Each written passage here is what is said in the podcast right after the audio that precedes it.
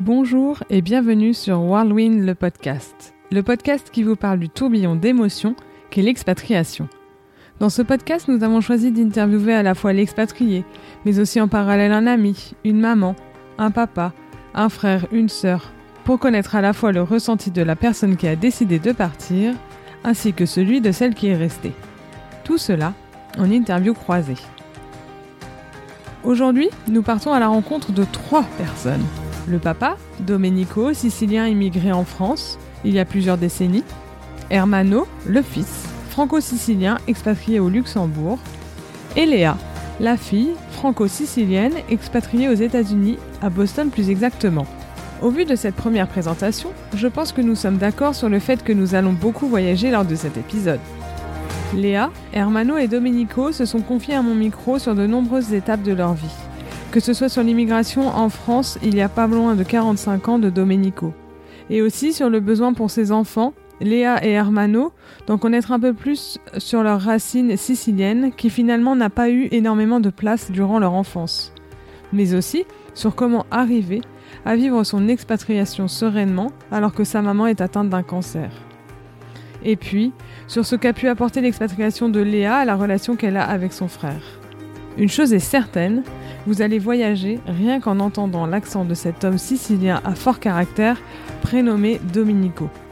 Ah oui, car attention, j'ai appris à mes dépens qu'on ne disait pas italien, mais sicilien. Je rigole bien sûr. Allez, je m'arrête là et je vous laisse découvrir leur histoire. Bonne écoute C'est parti Place au 22e épisode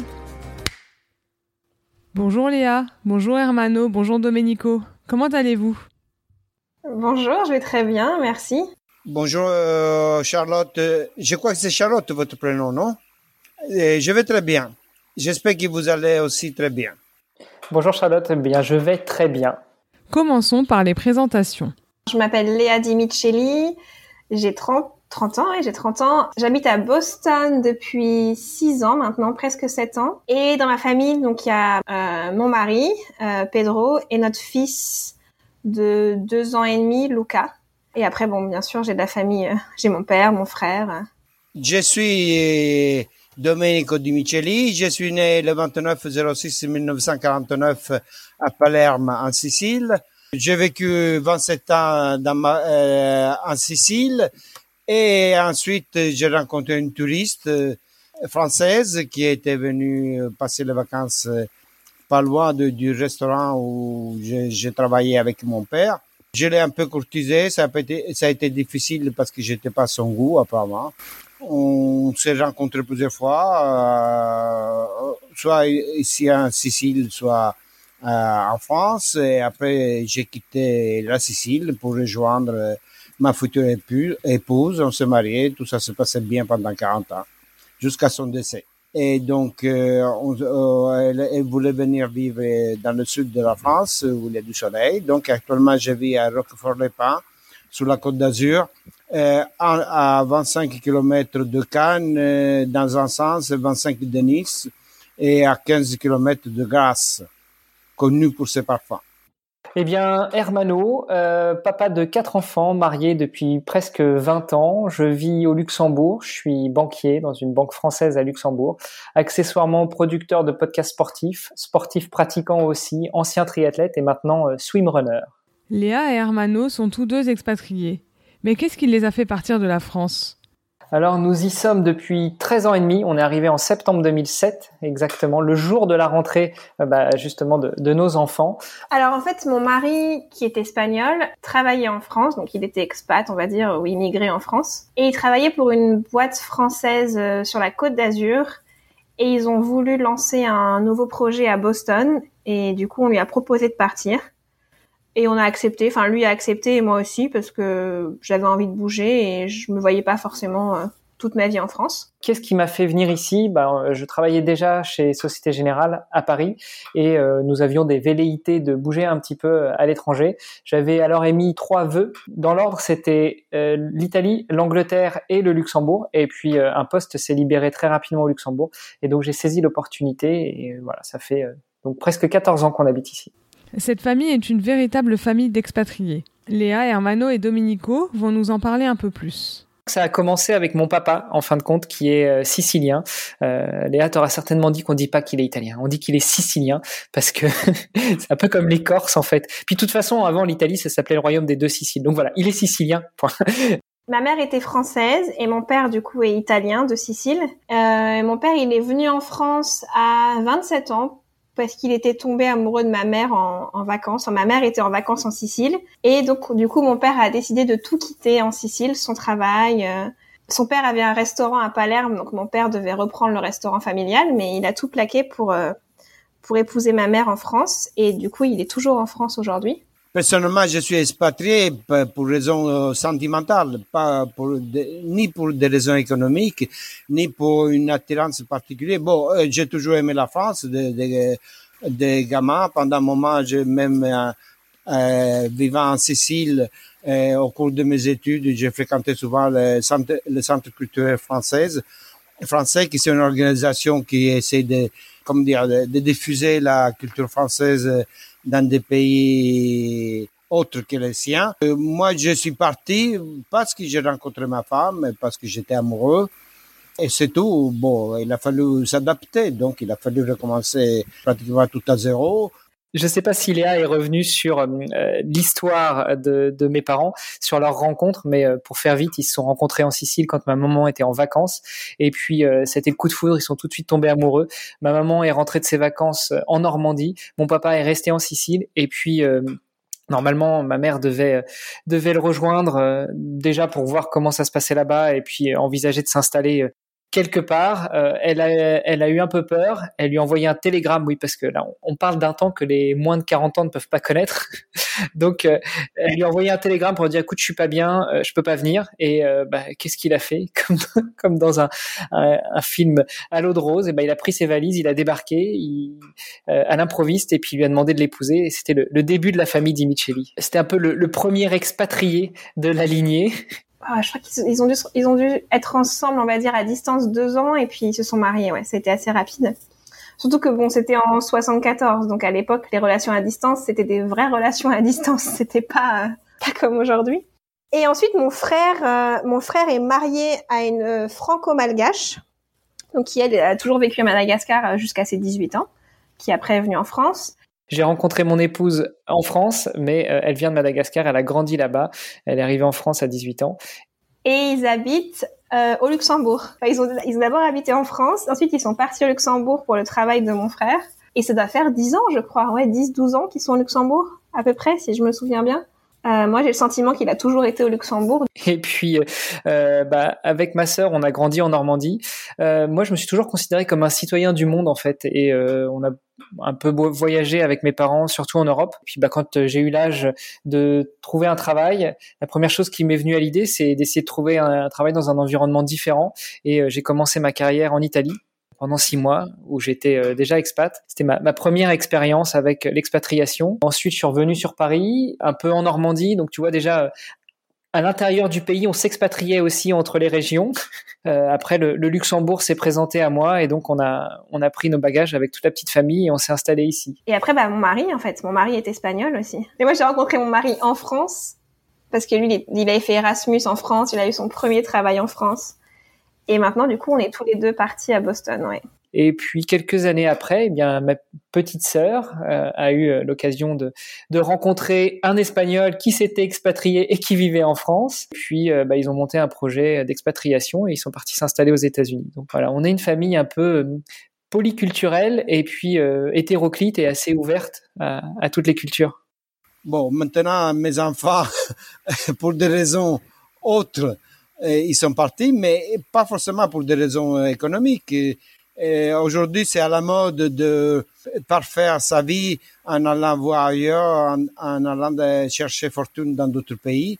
Donc, c'est plus une immigration comme on l'entendait dans les, au début du XXe siècle. C'est plutôt une, une immigration. Les frontières se sont ouvertes un peu partout dans le monde, donc les gens ils tentent d'aller vivre mieux ailleurs. Voilà, donc je pense que mes enfants, ils sont, ils sont pas forcément partis par, par besoin économique, ils sont partis, ben, disons, pour, pour voir d'autres pays, pour essayer, pour s'adapter dans d'autres circonstances. Et puis, euh, bah allez, pour, pour boucler la boucle, eh bien, ma fille pour l'instant, s'est trouvé un petit copain qui est euh, hispano-germanique et qui vit au Luxembourg. Donc voilà, elle perpétue la tradition.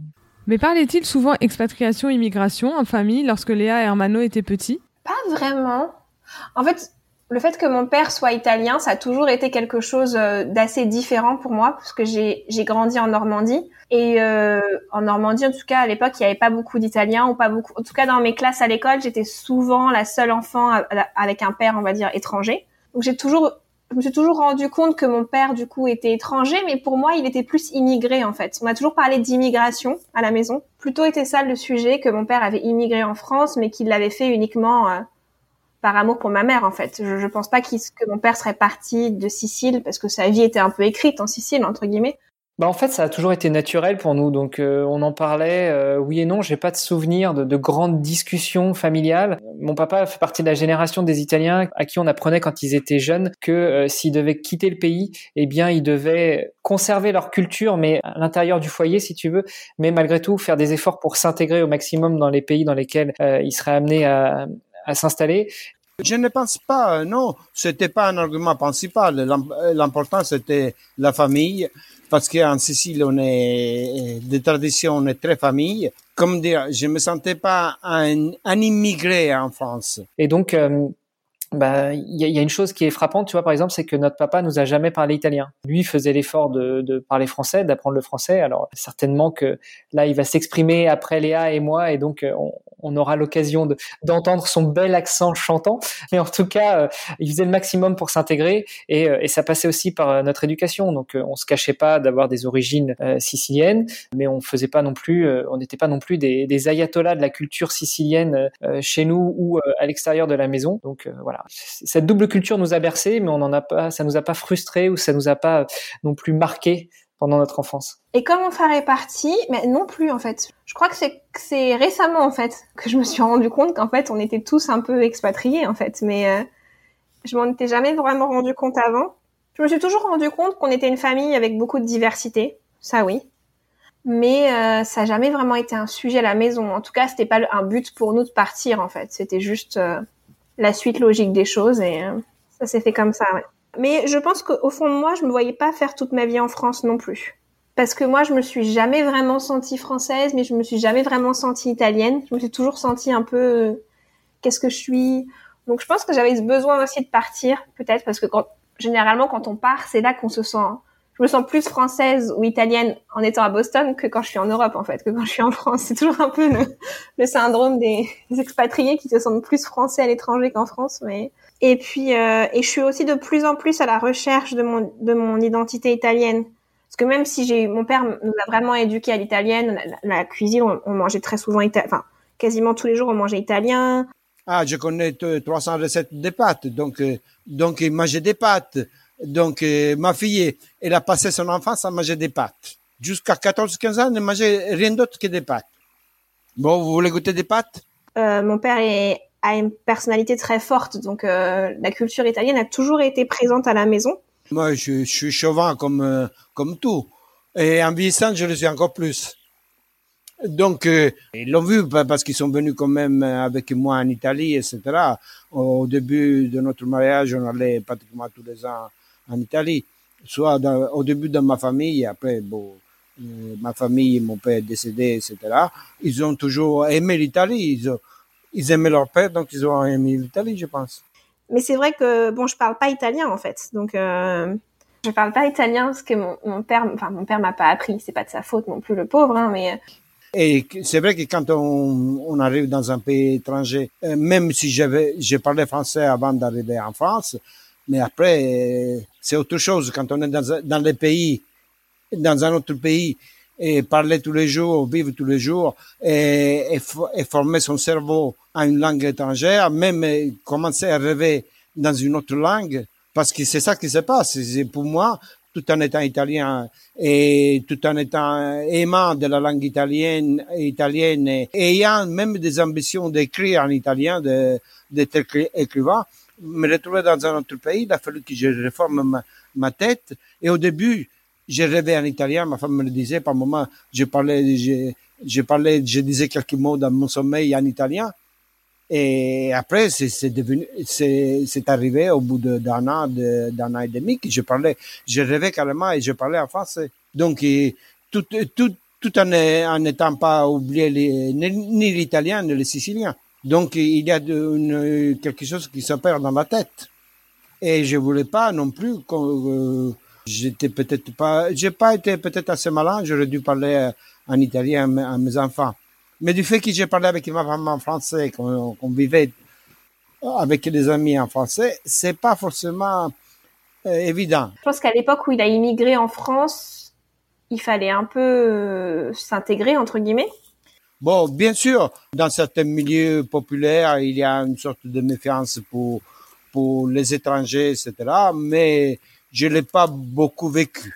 Je l'ai par contre senti dans ma carrière. Si vous voulez, j'ai eu du mal quand même à avoir la confiance des, des employeurs, etc. Parce qu'en quelque sorte, j'étais pas. On préférait donner euh, un poste à, en français euh, plutôt que quelqu'un qui qui venait d'un autre pays. Mais c'était ça a été très très soft. Ça n'a jamais été vraiment une, un ostracisme ouvert. Et puis c'était aussi l'époque où les médecins disaient que s'il m'apprenait l'italien, j'allais finir dyslexique. Donc il m'a pas appris. Après, il y avait de la musique italienne en boucle à la maison. Il appelait ses amis, il appelait sa famille. On a été en Sicile régulièrement, donc on va dire que je comprends, mais c'est sûr que c'est pas comme si euh, c'est pas comme mon fils aujourd'hui à qui on apprend l'espagnol et le français en fait. Mon fils sera forcément un truc de plus de sa culture espagnole et française que moi je n'ai, mais je, suppose que la culture ne passe pas que par la langue, mais ça, joue beaucoup quand même. Le fait que Domenico ait été immigré, cela leur a-t-il donné le syndrome du voyage? Du voyage, oui, parce que mes parents nous ont. Enfin, moi, j'ai pas mal voyagé avec mes parents. Donc, ma mère, elle a toujours adoré voyager. D'ailleurs, pour la petite blague, ma mère disait toujours. Euh, elle disait toujours, je crois que je suis pas française. Euh, je pense que je dois avoir du sang italien ou du sang espagnol. Euh, j'aime trop le sud. J'aime trop voyager c'était toujours un peu la blague à la maison qu'elle était sûre qu'elle ne pouvait pas être que française parce qu'elle adorait l'Italie, elle adorait, euh, elle adorait les, pays du Sud.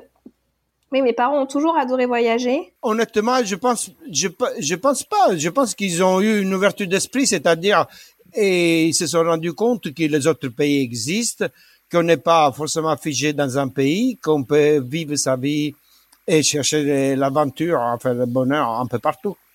Le syndrome, je sais pas. En tout cas, ce qui est certain, c'est que ça nous a ouvert euh, les possibilités à d'autres cultures. Ça nous a ouvert à nous intéresser aux autres cultures. Ça nous a aussi euh, ouvert, tout simplement. On a eu un esprit un peu plus ouvert. Je crois que le, racisme n'a pas de place dans notre, dans notre, dans nos familles. Et, euh, et ça, on le doit aussi bah, au fait qu'on était une famille binationale.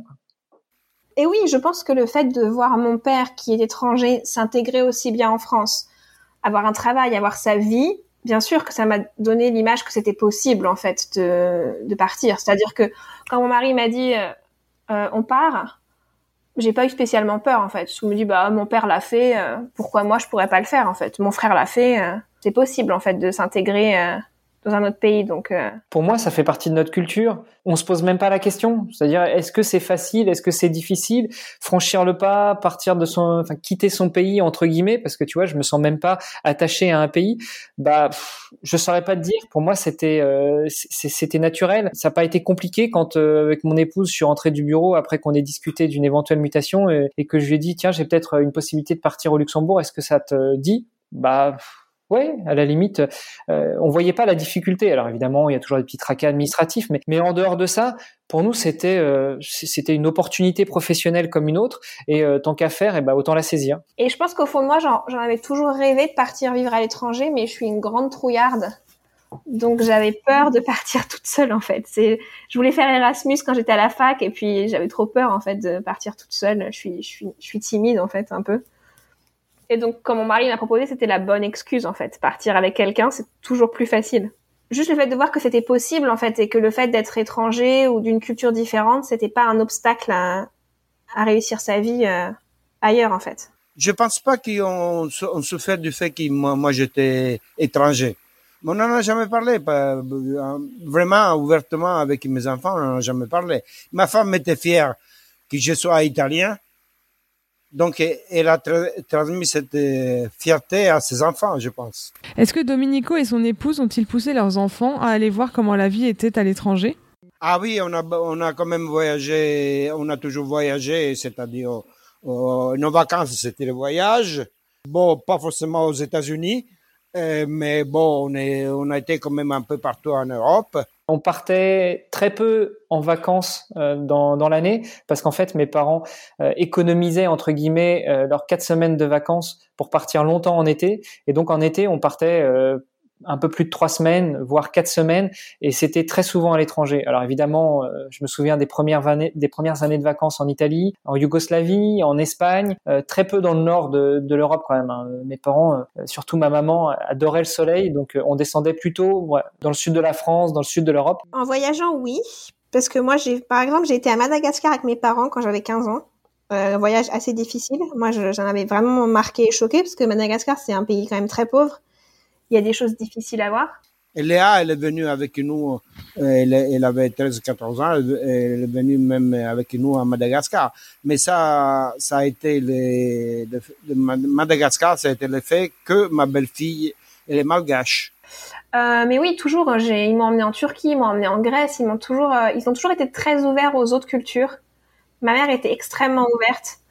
Euh, mon père aussi, donc oui, ils nous ont toujours encouragés à aller voir ailleurs et à ne pas juger quelqu'un sur euh, sur son sa couleur de peau, son apparence, d'où il vient. Enfin, je pense que mon père, même s'il me il me l'a jamais vraiment dit, parce que mon père est aussi assez fier.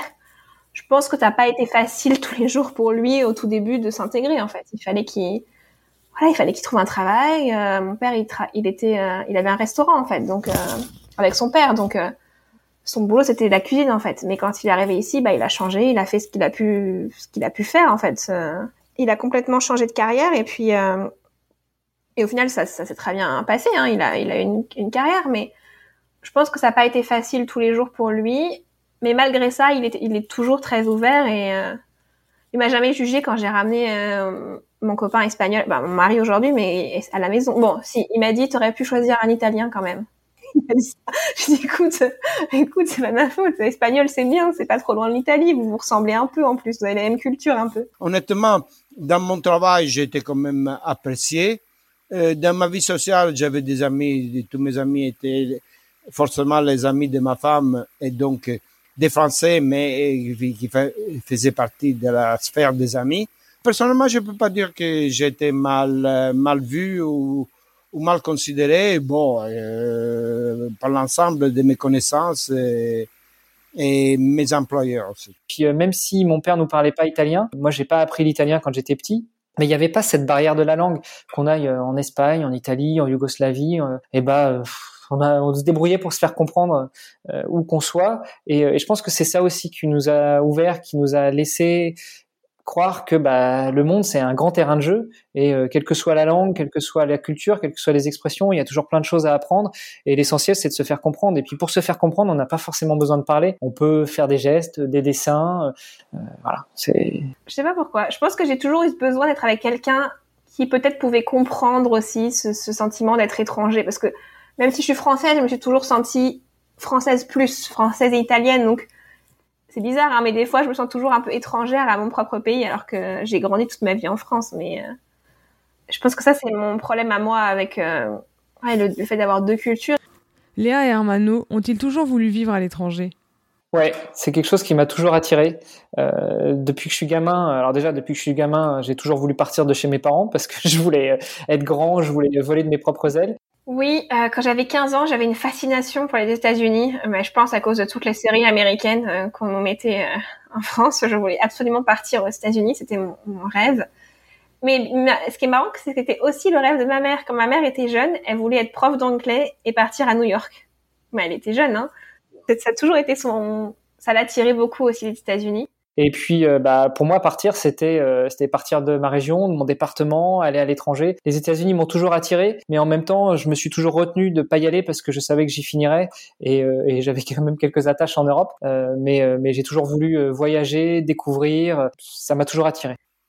Non, non, c'est le hasard des choses.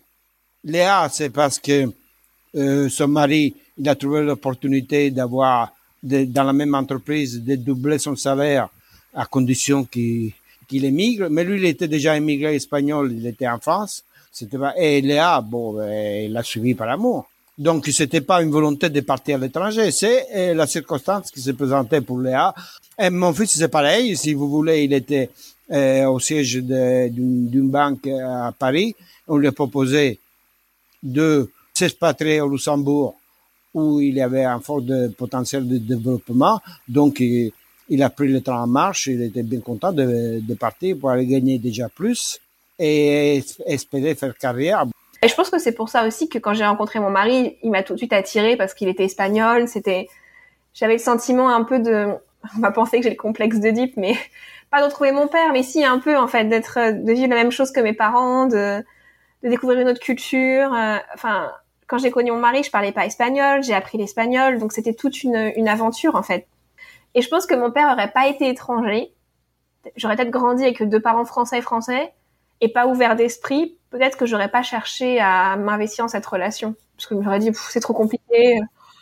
Voilà euh, j'aurais laissé tomber quoi. J'aurais dit il faut que j'apprenne l'espagnol. Enfin faut que j'apprenne. J'avais pas besoin de l'apprendre mais bon quand même si tu mets quelqu'un d'étranger si tu veux communiquer avec sa famille euh, c'est un minimum quoi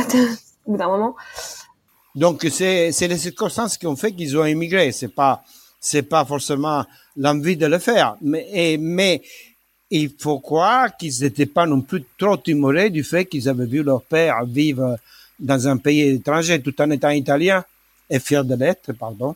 Ils ont vu que moi, je m'étais bien adapté, etc. Ils m'ont même reproché que je me suis trop bien adapté parce que j'ai jamais parlé, surtout à mon fils, en italien, parce que je me suis dit que s'il voulait apprendre l'italien, il fallait qu'il le fasse de ses propres volontés. Et encore plus euh, ma fille là qui a, qui a 18 ans euh, là elle est en train de travailler elle me dit je mets de côté pour partir euh, découvrir le monde les États-Unis l'Australie la Nouvelle-Zélande. Je veux découvrir le monde. Donc c'est certainement quelque chose qu'on leur a transmis aussi. Léa pense-t-elle qu'Armano a toujours voulu vivre à l'étranger et inversement? Mon frère oui. Mon frère j'en suis sûre. Mon frère parle italien parce que il a étudié à l'école et en plus il a travaillé six mois ou un an à Milan donc bon il a encore plus euh, approfondi son italien. Il a des amis italiens. Euh, euh, d'ailleurs, mon frère ne parle qu'en italien à ses enfants. Je crois qu'il s'y est mis quand le deuxième, quand le troisième est né. Donc la première devait avoir 8-9 ans, mais bon, quand même, ma nièce comprend très bien l'italien. Elle a aucun souci de ce côté-là. Je sais pas je la vois plutôt, enfin je la voyais plutôt casanière quand elle était petite, quand elle était plus jeune. Et puis le fait d'avoir rencontré Pedro, son mari, je pense que ça lui a ouvert beaucoup de portes, ça lui a débloqué beaucoup de choses euh, aussi euh, au niveau psychologique et mental. Et, euh, je pense que c'est pour ça qu'elle a franchi le pas avec Pedro quand il a eu l'opportunité de partir aux États-Unis. Et oui, mon frère, je pense qu'il a toujours voulu partir. Bah, d'ailleurs, il est parti à Milan, puis après ils l'ont muté au Luxembourg. Donc oui, je pense que toujours, je pense pas qu'il se voyait faire sa vie en France. Et d'ailleurs, mon frère dit toujours, je suis un citoyen du monde. Je pense que je pense qu'aujourd'hui, il s'en fiche. Il pourrait retourner vivre en France sans problème parce que il est ok avec avec sa sa double culture et qui il est. Mais je pense que plus jeune, oui, il avait besoin un peu de, de s'échapper. Mais pourquoi Léa est-elle partie à Boston en 2015 On est parti parce que mon mari a été muté du coup avec sa boîte euh, avec sa boîte française. On il travaillait sur la Côte d'Azur. Il a été muté avec sa boîte française à, à Boston et il m'a proposé de partir. Bah, parce que Pedro avait euh, une opportunité. Après, euh, non, je sais pas plus pourquoi. C'est vrai que c'est pas des sujets qu'on a abordés. Et moi, j'étais à un moment de ma vie où je tournais un peu en rond. J'avais fini mes études. J'étais en alternance. J'allais finir. Et j'aimais pas spécialement la Côte d'Azur. Hein. Moi, j'ai grandi jusqu'à mes 20 ans en Normandie. Ça a été un peu dur d'arriver sur la Côte d'Azur. Donc, j'étais bien contente de partir.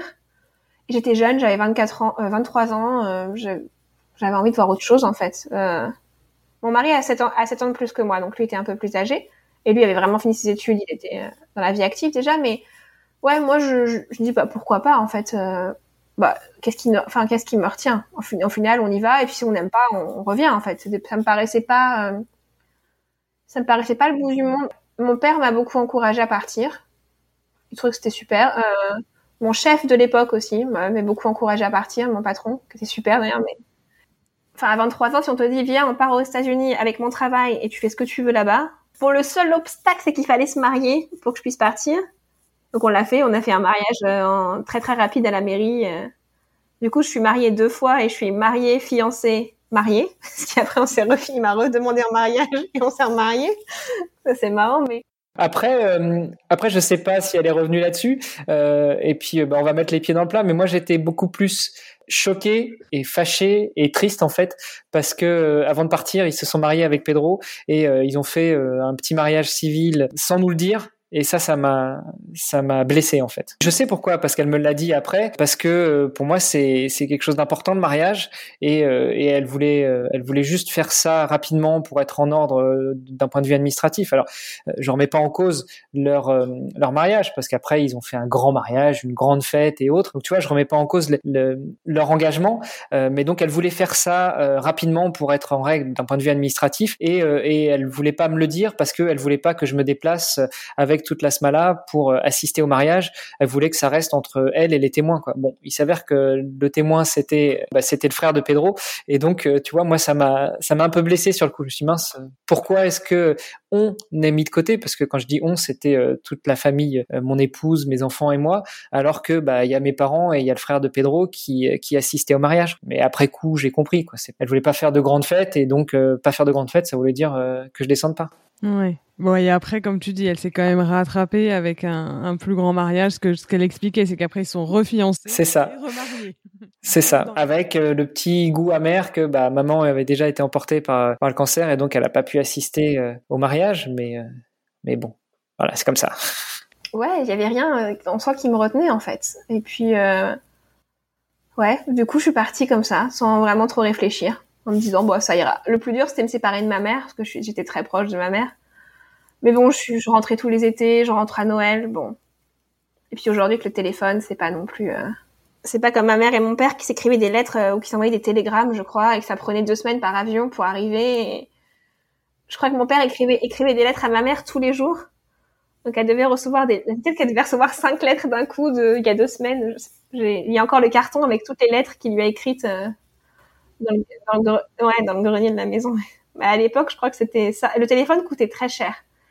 Ma mère m'avait dit qu'une fois, elle avait dû appeler mon père et que c'était, à l'époque, c'était très très cher d'appeler euh, un autre pays comme ça. Domenico revient sur sa rencontre avec sa femme, qui deviendra son épouse. Attention, romantisme garanti. Et moi, quand j'étais en Sicile, avant que je connaisse ma femme, et j'étais donc employé dans une société de transport. J'étais même responsable de, la, de l'agence qui envoyait des marchandises par avion. Et en été, le restaurant qui avait mon père, il, il fonctionnait en été. C'était une paillote, enfin, à l'origine c'était une paillote, après c'était du dur, mais c'était sur une plage. Donc, ça marchait qu'en été. Et donc, en été, moi, je faisais, euh, j'allais travailler à, mon bureau et euh, j'arrêtais à, à, à 13 heures et j'ai partais au restaurant de mon père qui était ouvert que le midi. Donc, euh, on faisait que les repas de, du midi. Donc, euh, j'ai parti au restaurant de mon père pour, euh, pour euh, lui donner un coup de main au moment de, des repas, de, de, de, la préparation de la cuisine et du service à table. Et, et je faisais la route, il y avait quand même 15 kilomètres. Une fois, étant sur la route, j'ai vu des jeunes, des jeunes filles à cette époque-là qui faisaient du stop. Donc, euh, j'ai freiné au dernier moment et j'ai freiné carrément sur le passage à niveau. Donc, euh, ils ont accouru. Est-ce que vous pouvez nous déposer à Palerme? J'ai dit, ben, pourquoi pas? Parce qu'on était, le restaurant était à l'extérieur de Palerme, il était à 15 km de, la ville. Je dis, ben, il n'y a pas de problème. Et en parlant, on m'a dit qu'ils allaient à Montréal, c'est-à-dire à, l'opposé de là où on était, vers la montagne, toujours un village à l'extérieur de Palerme. Donc je dis, mais si vous voulez, je vous accompagne, alors que normalement j'aurais dû partir au bureau. Donc je dis, mais je vous accompagne et, je vous expliquerai parce que c'est un endroit que je connaissais bien, que je connaissais bien parce que ça fait partie un peu de, la culture de la ville de Palerme, c'est un monument très important. Donc je les ai accompagnés et voilà. Pour me remercier, ils voulaient me payer à boire. Je dis, ben, on va boire quelque chose. Donc, on est allé dans un bar. Je pense qu'il a, vous, elle a dû vous raconter ça parce que ça m'a répété à l'envie à chaque fois. Donc, on est allé dans un bar. Et bien sûr, il voulait payer ce qu'on avait bu. Et, moi, je dis euh, au, au, type du bar, en sicilien, je dis, et, et fait, le fait pas payer, c'est moi qui paye. Donc, quand ma femme m'a sorti un billet, à cette époque-là, c'était 1000 lire ou 2000 lire pour payer et l'a mis sur le comptoir. Je l'ai rattrapé et je voulais lui donner, mais il voulait pas, donc je l'ai mis dans le soutien-gorge. J'ai écarté son soutien-gorge et j'ai mis le billet dans le soutien-gorge. Donc voilà, donc c'était notre premier contact. Et vu que Denise, ma femme, elle était, disons, la plus, celle qui comprenait un peu mieux l'italien, elle, elle, elle, était une des plus dynamiques des trois filles, qui est la plus mignonne à mon, à mon avis. Donc, je dis, mais écoutez, quand euh, j'ai dû les ramener en ville, donc ils ont pris le bus pour, pour rentrer à Capac.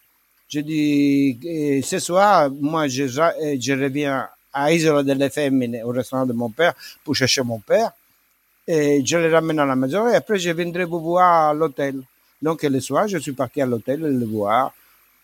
Mais ma femme, elle m'aimait pas tellement à cette époque-là. Donc, et elle est partie se coucher quand je suis arrivé. Voilà. Donc, c'est comme ça que j'ai connu ma femme. Et après, bon, euh, j'allais tous les soirs, j'allais là-bas. Et normalement, une, fois où ils sont venus au restaurant, mais moi, euh, j'avais, j'avais fini ma journée de travail euh, à 7 heures. J'étais arrivé, j'étais parti me, me jeter à l'eau pour me, un peu pour me laver, pour me danser parce qu'il fait chaud en Sicile, donc en été, et on sue facilement. Donc, ils ont pas, et Denise n'a pas non plus apprécié ça, que j'étais arrivé, je les avais vus, j'avais dit au revoir, j'avais dit euh, bonsoir, etc. Et je reviens, je vais me baigner, etc. Ils n'avaient pas apprécié non plus ça. Donc, c'était difficile, la, la cour. D'ailleurs, pour la petite histoire, comme mon père a décidé de venir s'installer en France, il l'a pas dit à ma mère, enfin, il l'a pas dit. Non, il n'a pas vraiment dit. Mais il a pris sa Fiat 500 parce que oui, dans le cliché bien italien, mon père avait une Fiat 500 et il est arrivé en voiture de Sicile jusqu'en Normandie. il a dit à ma mère, épouse-moi. J'ai quitté la Sicile et épouse-moi. Je pense que ma mère devait s'y attendre un peu, mais c'est vrai que mon père, il a de l'histoire que ma mère m'a racontée, c'était, il est venu quoi, et puis il a dit bon bah, veux-tu m'épouser? Oui, il n'est jamais reparti, donc c'était plutôt bien. Mais après, c'est dur de faire mieux que ça hein, quand, quand tes parents ont une histoire que ma, ma mère faisait l'autostop en Sicile en fait et mon père s'est arrêté avec sa Fiat 500, a pris ma mère en stop et c'est comme ça qu'ils se sont rencontrés. Ah, mais ça, c'est à la fin, euh, au moment du mariage, c'est-à-dire, c'était l'année d'après. Entre-temps, euh, bon, on s'était écrit, euh, je, on s'écrivait pratiquement tous les jours. De temps à autre, je téléphonais, mais à cette époque-là, téléphoner d'un pays à l'autre, c'était assez cher. Après, elle était venue pour les vacances de, euh, au, au, mois de mai. Et, et moi, j'étais parti euh, pour la, pour la fête de, en février, la voir.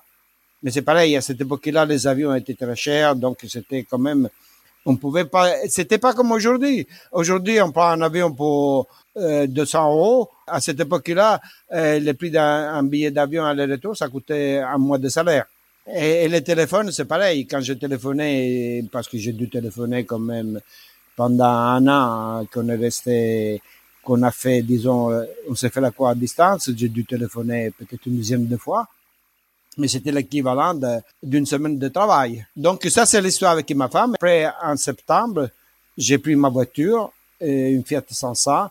Je l'ai chargée avec mes affaires euh, de tous les jours, enfin, mes habits et l'essentiel. Et je suis parti chez elle en Normandie.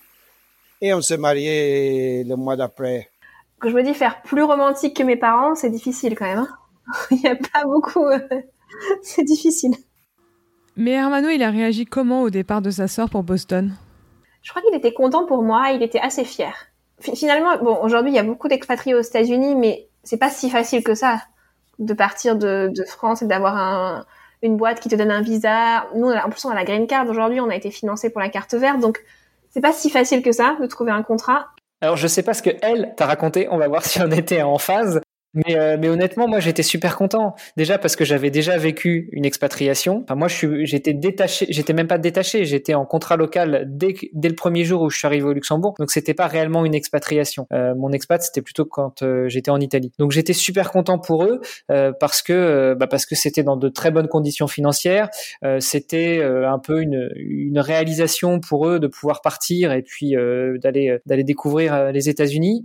Et je pense que ouais, qu'il était fier que, que je parte et que et que je me lance à l'aventure et que oui, je vive un peu mon rêve américain en fait. Que ouais, c'était la fierté. Après, mon frère est assez fier aussi, bon moins que mon père, donc il m'a jamais dit en face, je suis fier de toi, mais mais je, je, sais qu'il est fier et puis surtout, je pense qu'il est fier de où j'en suis arrivée aujourd'hui. Que après six ans, on a on a acheté une maison, on a une vie installée, on est on est bien quoi. Donc euh, euh, j'étais encore plus content après euh, après quelques semaines où ils étaient sur place parce que ils se sont trouvés un petit foyer, une belle maison. Euh, ils ont pas arrêté de voyager, de profiter des week-ends, de profiter des vacances pour faire le tour des États-Unis. Donc franchement, j'étais j'étais super content pour eux. Mais moi j'ai toujours mais moi j'ai toujours été fière aussi que mon frère vive au Luxembourg. j'ai toujours trouvé ça cool en fait que que mon frère soit à l'étranger. Surtout ici, quand je dis que mon frère vit au Luxembourg, il y a beaucoup de gens qui savent pas où est le Luxembourg parce que c'est tout petit. Euh. Et Domenico? J'étais content pour elle. J'étais content. Je pense qu'elle a le droit de faire sa vie. Elle a le droit de suivre ou, ou se faire suivre par l'homme, par l'homme qu'elle aime. Euh, donc, j'étais content pour elle. Pour la petite histoire, quand je suis partie, ma mère était malade d'un cancer. À l'époque où on est parti, elle, était en rémission. Bon, ça, finalement, la rémission a duré, a été de courte durée, puisqu'elle a même jamais pu venir me voir aux États-Unis.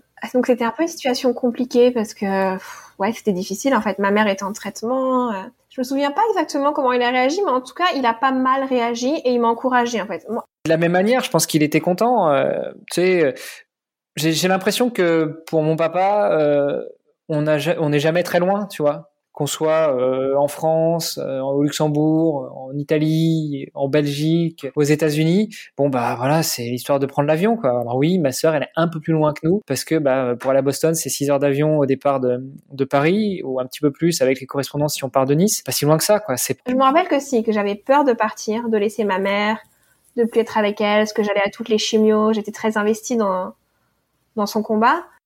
Donc si je me rappelle que moi j'avais cette trouille un peu et mon père m'avait dit, mais non, n'aie pas peur, vas-y, pars, euh, je suis là, tu rentreras quand tu peux. Euh. Je pense, ouais, je me rappelle qu'il m'a, il m'a encouragé, mais euh, de toute façon, mon père nous encourage toujours à nous dépasser, donc il m'aurait jamais dit reste ici. Et puis bon, lui étant aussi un immigré, je pense que il a pas eu mal au cœur que je parte loin de lui. en fait, il m'a toujours dit vis ta vie. Et puis mon père vit beaucoup pour l'amour. En fait, mon père était très amoureux de ma mère, donc ma mère c'était la femme de sa vie, donc donc je pense que oui, c'est ça aussi. Mon, pour mon père, ma mère était plus importante. À partir du moment où il l'a rencontrée, elle était plus importante que sa propre famille. C'est-à-dire ma mère devenait sa famille. Et du coup, je pense que pour mon père, c'est pareil. Enfin, pour mon père, Pedro, c'est ma famille. Mon mari, c'est ma famille aujourd'hui. Et, entre guillemets, c'est pas mon devoir de suivre, mais il trouvait ça, il trouvait ça sympa, ouais, que je parte. De toute façon, si elle aurait stressée, je, je lui ai donné des coups de pied au cul pour qu'elle parte. Et pour qu'il fasse sa vie. Après, euh, bon, mon père, euh, ouais, elle devait être stressée de l'annoncer à mon père, mais je pense que lui, euh, voilà, elle changeait de maison, quoi, c'est tout. elle était plus à Nice ou à, à Juan-les-Pins, elle partait à Boston. Bah, on change le nom sur, sur, sur le lieu de résidence. Pour Léa, cela était-il stressant d'annoncer à son frère et ses parents qu'elle allait partir de l'autre côté de l'océan? Bah, ma sœur, elle a tout hérité, tout hérité de ma mère. C'est une grande stressée de la vie. Donc euh, ouais, j'imagine qu'elle était un peu stressée. Stressée de l'annoncer à mes parents, donc à mon père et à ma mère, certainement. Moi, bah, peut-être qu'elle était stressée de me le dire, mais en fait, euh, moi, j'étais super content pour eux, donc euh, il n'y avait pas de raison qu'elle soit stressée. Mon frère s'était excité et surtout c'était avoir des conseils en fait. Je pense que je lui ai dit bon, Pedro a ça, qu'est-ce que t'en penses? Est-ce que est-ce qu'on devrait partir? Je pense que j'avais surtout peur de le dire à ma mère parce qu'on était vraiment vraiment très très proches. Je nourris l'espoir que euh, même si c'était un peu dur pour ma maman, elle lui ait pas trop fait ressentir parce que je pense que ma mère voulait aussi qu'elle se détache un petit peu pour pouvoir vivre sa vie. Ma mère, oui, elle était triste. C'est-à-dire quand je suis partie à l'aéroport, euh, c'était des larmes et des larmes, de torrents de larmes de, ma part et de sa part. Et d'ailleurs, c'était des torrents de larmes à chaque fois que je rentrais et que je repartais, de toute façon, même pour les vacances. Est-ce que la maladie de leur maman a eu un impact sur le départ de Léa à Boston?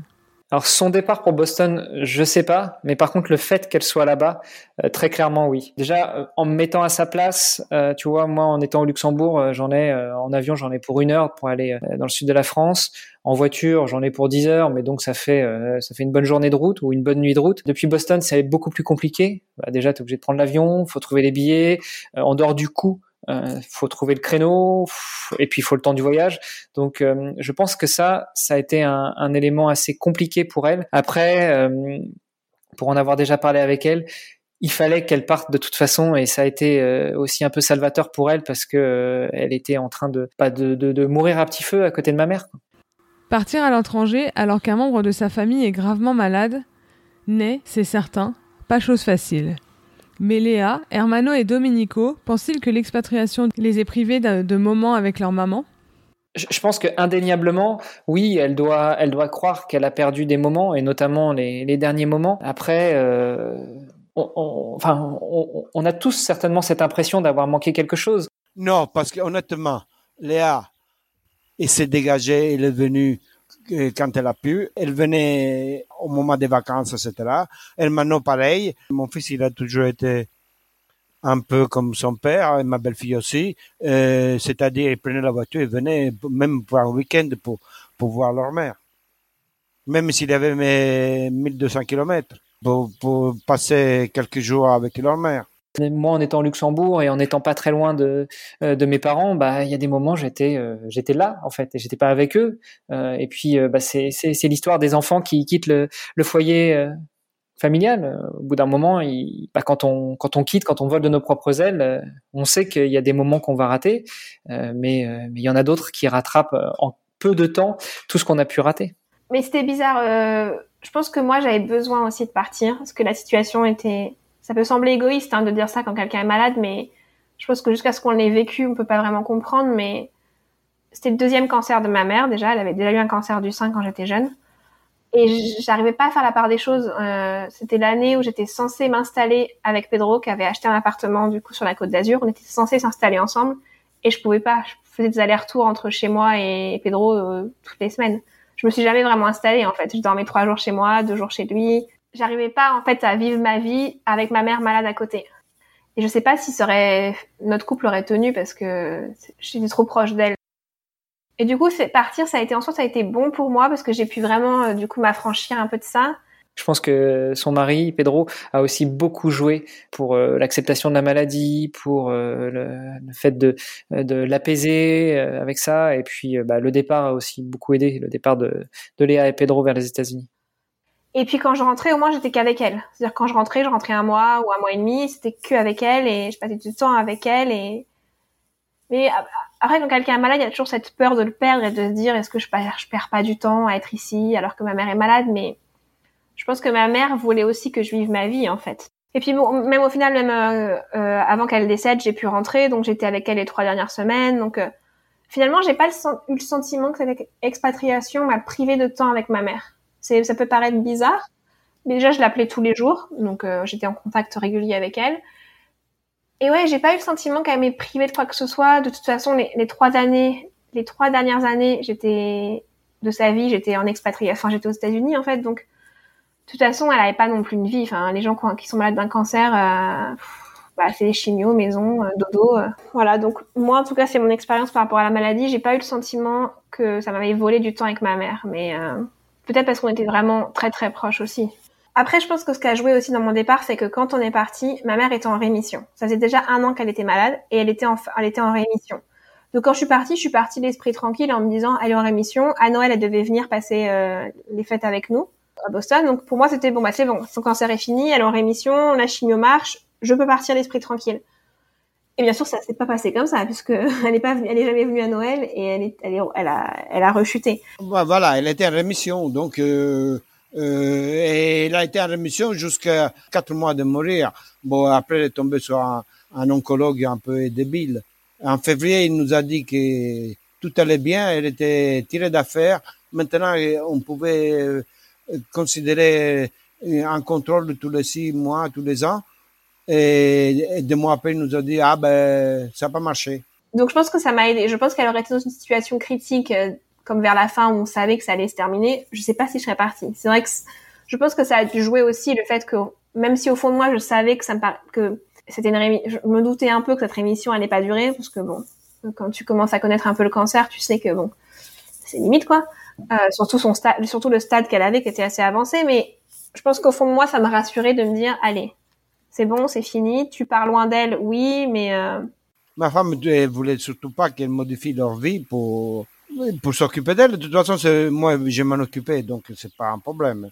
J'étais là, j'étais Euh, je me suis pas échappé parce que ma femme était malade. Hein. Je l'ai assisté jusqu'au bout et je voulais surtout l'assister jusqu'au bout. Ça a été, malgré la maladie, ça a été trois ans de soins et de, de comme dire, de vie très intense parce que elle avait besoin de moi et moi, je voulais pas qu'elle parte. Donc, euh, donc ça a été malgré, malgré la maladie et l'espoir, euh, le fait de lutter, ça a été très, très riche. Hmm. Et Hermano, comment a-t-il vécu son expatriation vis-à-vis -vis de la maladie de sa maman? Moi, je me suis jamais senti très très loin parce que bah, le Luxembourg c'est pas très loin euh, du sud de la France. Alors c'est pas très loin de la France. Hein. La frontière, elle est euh, suivant où tu te trouves au Luxembourg. Euh, mais si tu te trouves à Luxembourgville, elle est à 20 km. Donc déjà la France n'est pas loin. et puis bah, de Luxembourg à Nice, je te dis, hein, c'est c'est 1000 km, donc 10 heures de voiture, une heure d'avion. je me suis jamais senti vraiment très loin. Après, moi, quand ma maman est tombée malade, ça faisait déjà 10 ans que j'étais parti de la maison. Donc tu vois, j'étais euh, non, ça faisait même plus que ça. Ça faisait déjà 15 ans que j'étais parti de la maison. Il, il, était déjà parti quand nous on était en Normandie. Nous on est arrivé ici en 2009. Hermano il était parti déjà deux trois ans auparavant. Ici on est arrivé en 2009. Bon, ma femme est tombée malade en 2013. Et Léa, elle est partie en 2014. Mais elle avait déjà été opérée, ma femme. Donc on espérait que la lutte contre le cancer allait donner des résultats disons, de, de, bons résultats. La preuve, elle a quand même, elle est quand même restée en, en soins trois ans. Elle n'est pas décédée tout de suite. Donc, de toute façon, Léa, bon, ça, ça peut-être été un peu difficile, mais c'était à une période où sa, sa mère avait été opérée et donc on parlait de guérison déjà bah, je l'ai je l'ai vécu comme euh, comme euh, la maladie de ma maman qui qui vit bien là où elle est euh, avec mon père qui la prend en charge. Et puis bah on on est là on est présent on se voit régulièrement on, s'appelle parce que maintenant avec les moyens de communication qu'on a bah on s'appelle on se fait des visios. Enfin c'est quand même on se sent quand même assez proche donc euh, moi je l'ai pas si mal vécu que ça. Alors effectivement les derniers moments étaient un petit peu difficiles. Euh, après j'ai une femme euh, extraordinaire qui m'a qui a su me, me dire n'oublie pas de faire ci, n'oublie pas de faire ça, n'oublie pas d'appeler ta maman, n'oublie pas de prendre des nouvelles parce que même si on était conscient de l'ampleur de, de la maladie, j'étais peut-être un petit peu dans le déni en me disant bon bah voilà elle a déjà survécu à un cancer du sein euh, il y a dix ans. Là elle a fait une rechute elle est en rémission. Euh, bon elle refait une rechute encore mais mais ils vont réussir à trouver un traitement ça va bien aller quoi. Nous allons parler un peu plus de l'expatriation de Léa à Boston. La vie lui plaît-elle là-bas? Ah, absolument Absolument. Et je, je pense, bon, là, à cause du Covid, on peut voyager, mais elle ne pense qu'à ça, qu'on vienne la voir, qu'on aille la voir, etc., qu'on nous montre New York, qu'il nous montre Boston, qu'il nous montre, je sais pas quoi, euh, les Niagara, etc. Ouais, j'aime bien Boston. C'est très sympa. Je trouve que ça fait un peu Europe. Euh, bah, la vieille ville de Boston, enfin, la ville de Boston fait euh, Cambridge, Harvard, ça ressemble un peu à l'Europe. Euh, il y a beaucoup de diversité. Moi, j'aime beaucoup la vie à Boston. Euh, le seul désavantage, c'est que c'est très cher pour vivre, euh, pour se loger. Je crois que c'est la troisième ville ou la quatrième ville la plus chère des États-Unis. Je crois que c'est New York, San Francisco, Boston. Bon, à l'époque, je sais pas si ça a changé, mais et ouais, moi j'aime beaucoup. J'adore l'hiver. J'adore qu'il fasse froid. Enfin, j'aime bien, j'aime beaucoup la neige. J'aime qu'il fasse froid l'hiver et chaud l'été. J'adore l'automne. Bah, l'été indien, c'est très connu hein, dans la région de Boston. Euh, c'est un vrai automne avec les couleurs, les feuilles. Enfin, c'est magnifique. Le seul problème, c'est qu'il n'y a pas trop de printemps ici. C'est-à-dire qu'il fait froid, des fois il neige au printemps, en avril, t'as encore de la neige. Il pleut, il pleut, et tout d'un coup il fait chaud. il n'y a pas ce beau printemps qu'on a en France. J'aime vraiment beaucoup Boston. Euh, on a acheté une maison ici, donc euh, on n'habite pas dans Boston, on habite dans la banlieue, enfin la banlieue, ouais, la banlieue très proche. J'habite au bord de l'océan, enfin je suis à 10 minutes à pied de l'océan, euh, c'est génial quoi. Et puis c'est proche de l'Europe, c'est ça que moi j'aime bien, c'est que je pense que la côte ouest pour moi, je me sentirais vraiment trop loin de ma famille. Là j'ai l'impression que si quelque chose arrive, je peux rentrer. Écoute, on en parle, euh, on en parle de plus en plus. Je crois qu'elle est un peu, elle est un peu prise euh, dans un étau parce que d'un côté ça lui plaît et puis d'un autre côté il y a plein de, de points négatifs liés aux États-Unis qui la dérangent. Coût de des frais de santé, euh, à l'éloignement avec euh, avec sa famille, avec euh, ses amis qui sont en Europe. Je dirais pas qu'ils sont restés en Europe parce que c'est elle qui est partie, mais l'éloignement avec ses amis et sa famille qui sont en Europe, qui sont des, choses a priori pour elle de plus en plus dures à vivre. D'ailleurs, ce qui est vrai, quand ma mère était en fin de vie, je suis rentrée du jour au lendemain c'est possible. J'ai aussi ce sentiment de me sentir un peu moins loin de ma famille, même si, euh, bon, au final, et le décalage horaire est pas aussi important, donc, euh, ouais. Mais malgré tout, je pense que je pense qu'ils se sentent bien, ils ont leur petite maison, leur petit nid douillet, ils ont euh, leur job. Ouais, je pense qu'elle s'épanouit quand même malgré tout. Donc, je pense que la vie, ça lui plaît. Et elle est heureuse de ce qu'elle fait. Elle est heureuse parce qu'elle a un gamin adorable. Je pense qu'elle est heureuse. Et les débuts à Boston, ils se sont passés comment? Les débuts, c'était pas facile parce qu'en fait, donc moi, je suis venue avec mon mari, j'avais le droit à un visa de travail, mais je devais demander le permis de travail. Donc, ce fameux permis de travail que t'attends euh, trois ou quatre mois en général, t'arrives avec ton visa, tu fais une demande et t'attends trois ou quatre mois ton permis de travail. Et du coup, je pouvais pas travailler pendant trois mois. Et moi, je suis quelqu'un d'assez hyperactif. J'aime pas trop. Euh... C'est cliché, mais j'aime pas me faire entretenir. En fait, j'aime bien avoir ma vie et sentir que je participe autant que mon mari à la vie du foyer. Voilà, c'est. je trouve qu'elle était toujours bien. J'avais et au début ils ont eu un appartement par la société par la société dans laquelle travaillait Pedro. Ils étaient bien, ils étaient à Cambridge, donc là où il y a euh, la crème des universités. On n'a pas eu l'occasion d'y aller à cette époque-là parce que ma femme elle était déjà malade. Par ailleurs, ma femme n'est jamais allée aux États-Unis voir sa fille. Euh, même si moi je voulais, cet imbécile d'oncologue il avait décidé que non. C'est, non, on ne sait jamais, mais il, n'y avait pas de raison qu'on sache jamais. Quand elle, faisait, elle, a fait des chimios, mais il y a eu des chimios assez espacés de deux trois mois qui auraient permis de, éventuellement de voyager. Mais enfin, il fallait pas partir. Fallait, on est quand même parti quand elle était en rémission après l'opération. On est quand même parti en Espagne. Euh, une semaine, donc euh, on a pu. Mais après, quand elle, mais elle, lui faisait confiance, euh, c'est ce que j'ai jamais compris. Moi, je, je préférais qu'elle aille à l'hôpital plutôt que dans une clinique, mais c'était son choix. Je, parce que je pense qu'à l'hôpital, elle était mieux soignée que dans une clinique où il y a quand même le pognon qui compte. Bon, je veux pas jeter, je veux pas dire que tout est négatif dans les cliniques, mais pour des maladies graves, je pense qu'en France, les hôpitaux, ils sont bien plus à même d'assurer un suivi et souvent, dans les hôpitaux, il y a des gens qui font ça par passion, par amour, par vocation, et alors que dans les cliniques, il y en a qui font ça souvent pour de l'argent. Je pense que c'était un peu dur pour elle au début parce que le, choc des cultures, la langue. Il faut dire que ma sœur maîtrise parfaitement bien l'anglais, surtout quand elle est arrivée. tu, pourras le laisser, ça, le petit moment où je l'attaque bien. Mais je t'aime, Léa, je t'aime.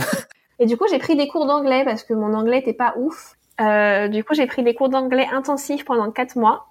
Et dès que j'ai reçu mon permis de travail, j'ai trouvé un travail. C'était une école, euh, une preschool, donc c'est une école maternelle, on va dire, pour la France, franco-américaine. Euh, après, j'ai continué, j'ai repris des études un petit peu et je suis devenue prof de français dans le public. J'ai un peu suivi le même chemin que ma mère en fait. J'ai eu la même un peu un peu la même histoire d'amour euh, avec un étranger. Euh. et puis ouais, j'ai je suis devenue prof de français. Euh. Je pense qu'elle elle m'a pas connue prof, enfin m'a connue prof des petits, mais elle m'a pas connue prof de français. parce que ça, ça a été après ma grossesse. Mais je, je pense qu'elle aurait été, ouais, elle aurait été fière, ouais, ça c'est sûr. je pense qu'elle est, même, quel que soit là où elle est aujourd'hui, je pense qu'elle est fière, ouais, que je sois prof de français. Non, je pense que c'était un peu dur au début. Euh, elle a dû se sentir un peu déracinée. Elle connaissait personne. Elle devait s'intégrer dans une nouvelle culture. Il y avait cette histoire de la langue. Et puis, euh, et puis très rapidement, euh, j'avais, j'avais l'impression de l'avoir très heureuse. Léa, imagine-t-elle rentrer en France? Moi, je connais un peu leur plan secret. Je crois qu'ils veulent, ils voudraient s'installer plutôt en Espagne parce que bah, il fait plus beau, la, vie est plus douce là-bas. donc, je pense qu'ils voudraient plutôt s'installer en Espagne. Donc, ça voudrait dire revenir en Europe mais, mais vers un autre pays que la France. Oui, on veut rentrer. On veut pas forcément rentrer en France. Enfin, mon mari s'en fiche parce que mon mari il est bien partout. C'est quelqu'un de qui est toujours bien en fait. Euh, moi, j'ai pas spécialement envie de rentrer en France parce que bah, il me reste que mon père en France aujourd'hui, donc euh, la Côte d'Azur, ça me fait pas euh, rêver, toujours pas. Mon père est toujours là-bas, et donc je pense qu'on voudrait rentrer en Espagne. On sait pas encore exactement quand ni comment. On n'a pas réfléchi à tous les détails. Euh, Léa, euh, euh, bon, je et je sais pas, c'est son, je me mets d'accord avec Pedro. Si Pedro, une fois qu'il sera citoyen américain, il voudrait continuer à travailler en Amérique, mais de, de l'Espagne. Ça impliquerait déjà une situation différente de celle d'aujourd'hui où on peut prendre l'avion euh, facilement, etc. Là, c'est pas le cas. On peut pas aller d'un pays à l'autre assez facilement, etc. Mais dans une situation normale comme avant Covid, on pouvait prendre l'avion, donc on peut travailler en Espagne et une fois par mois, une fois tous les trois mois, euh, faire un saut au, siège de la société, euh, etc. On peut faire des, des, conférences même à distance. Bon, je pense que compte tenu de son métier, et ça, c'est toujours possible. Donc, Léa, elle aimerait bien suivre son mari en Espagne. Ce qui est sûr, c'est qu'on attend de devenir américain, parce qu'on a, il nous reste deux ans avant de devenir américain avec la green card. On voudrait devenir américain parce qu'on ne sait pas qu'est-ce que la vie nous réserve. Euh, notre fils est américain, donc avec le Covid, on se rend compte que on peut pas qu'un jour un autre truc comme ça arrive et être séparé parce que notre fils est parti aux États-Unis ou tu sais jamais en fait. Et je me dis bon, et puis on a quand même vécu six ans ici, on a on, a, donné, un peu de notre personne, donc je pense que ça serait bien aussi pour nous de, de devenir américain. Donc oui, on attend d'être américain, ça c'est sûr. Mais on voudrait rentrer parce que bah la famille en fait, hein, au final, c'est toujours. Euh. Et puis pour notre fils aussi, je pense qu'on a envie qu'il ait une éducation euh, plus européenne. Parce que quand même, je trouve que la vie aux États-Unis, c'est quand même pas la vie en Europe. Qu'il soit plus connecté à sa famille, parce que oui, aujourd'hui, bon, il déconne, on fait des, on fait des FaceTime, on fait des, des vidéos, mais c'est pas pareil. Quand il est en Espagne, on voit qu'il est heureux d'être avec sa famille. Euh. Et au final, l'expatriation, c'est super, mais tu te fais des amis, mais tes amis partent. C'est pas la famille non plus, quoi. Donc même si ça devient ta famille, bah, au final, tu dis, est-ce que je veux me retrouver à 45 ans, tout seul, bah, tu vois, je, je, je, pense que ça, c'est aussi euh, à cause de mon père, ou je sais pas si c'est à cause, mais lui, je l'ai vu, le fait de partir de Sicile, ça l'a un peu coupé, en fait, de ses amis là-bas. Pendant très longtemps, il a, il a eu, il a gardé quelques contacts, hein, quand même. Il avait des copains qui venaient, mais déjà, mon père était fils unique. Ses parents sont décédés euh, avant que je naisse. Donc, ou quand j'étais toute petite, je crois. Donc, j'ai eu, j'ai vu mon père un peu être coupé, entre guillemets, de, voilà, de ses amis, de sa famille. Et moi, me sentant toujours un peu, euh, comment dire, j'ai un peu le syndrome de l'imposteur. C'est-à-dire quand je dis à des Italiens, ah moi aussi, euh, que je rencontre ici par exemple, ah je suis italienne, et qui me disent ah mais tu parles italien, euh, non, je parle, mais je suis italienne. Parce qu'en plus je suis italienne officiellement. Je, pendant longtemps j'ai, j'ai voté pour l'Italie. Bon là ils savent plus où j'habite, donc ils m'envoient, ils m'envoient plus les papiers. Mais ouais, j'ai voté quand j'étais plus jeune, je votais pour l'Italie. Il y a toujours eu ce syndrome de l'imposteur, et je pense que je veux pas ça pour mon fils. Alors mon fils c'est compliqué parce que du coup il a trois passeports il a trois nationalités. Du coup, et je me dis qu'il y aura toujours un manque d'une culture. Mais d'un côté, je me dis, sa, sa culture principale, c'est dire, là, c'est la France ou l'Espagne, c'est là d'où ses parents sont, et c'est la culture que nous, on lui transmet tous les jours. Et je pense que j'ai envie qu'il grandisse dans l'un des deux pays, en fait, pour se sentir quand même aussi plus proche de nous. Parce que j'imagine que si on reste ici, enfin, moi, je le vois avec mes élèves à l'école qui ont des parents euh, de deux nationalités différentes, bah, les enfants, aujourd'hui, ils ressemblent plus à des Américains. C'est-à-dire que leur culture, leur façon d'être, c'est des Américains. Ils ont, ils ont une culture américaine et, je pense que c'est pas ce que je voudrais. Après, on choisit pas pour nos enfants, mais je pense pas que c'est ce que je voudrais. Je pense que je voudrais que mon enfant soit, ouais, plus connecté avec nous et que, parce que moi, en fait, je pense que je souffre un peu aujourd'hui d'être pas assez proche de la culture de mon père, de pas être assez proche de l'Italie, de pas connaître assez. Et du coup, moi, je transpose en me disant, j'ai pas envie que mon fils, à 20 ans, il me reproche la même chose, en fait. Ou qu'il se sente, en tout cas, qu'il me reproche, il me reprochera des choses. Les enfants reprochent toujours des choses à leurs parents. Mais qu'au moins, ils se sentent connectés à, ouais, à ses, à ses vraies racines. Parce qu'on va dire le fait qu'il soit américain, entre guillemets, c'est un hasard. Parce qu'on serait resté en France, il aurait été français et espagnol, dans tous les cas. Euh, mais par contre, c'est sûr que si on rentre, on fera en sorte qu'il parle très bien anglais. On, viendra souvent aux États-Unis pour que quand même qu'on c'est quand même ton pays, t'es né ici, c'est ta culture, c'est aussi, ça fait partie de toi aussi. On va pas effacer les États-Unis et on voudra revenir régulièrement. Euh. D'ailleurs, la raison pour laquelle on veut, on veut la nationalité aussi, pour pouvoir revenir. Euh. Que moi, moi de l'Italie, ce que j'ai, c'est la, la, culture culinaire, parce que comme mon père avait un restaurant en Italie, il cuisine extrêmement bien. Mes, mes, copines venaient à la maison juste pour manger des pâtes, puisque mon père cuisine donc moi, j'ai, j'ai toute la culture culinaire, mais il me manque un peu le reste. Et je pense que je voudrais que mon fils, il, il l'ait en fait. Et Hermano Oui, je crois que c'est dans les discussions dans la famille aujourd'hui de revenir en France. Alors je pense qu'en partie parce que la vie au Luxembourg est quand même assez chère. Et euh, je pense qu'aussi ils ont besoin de changement.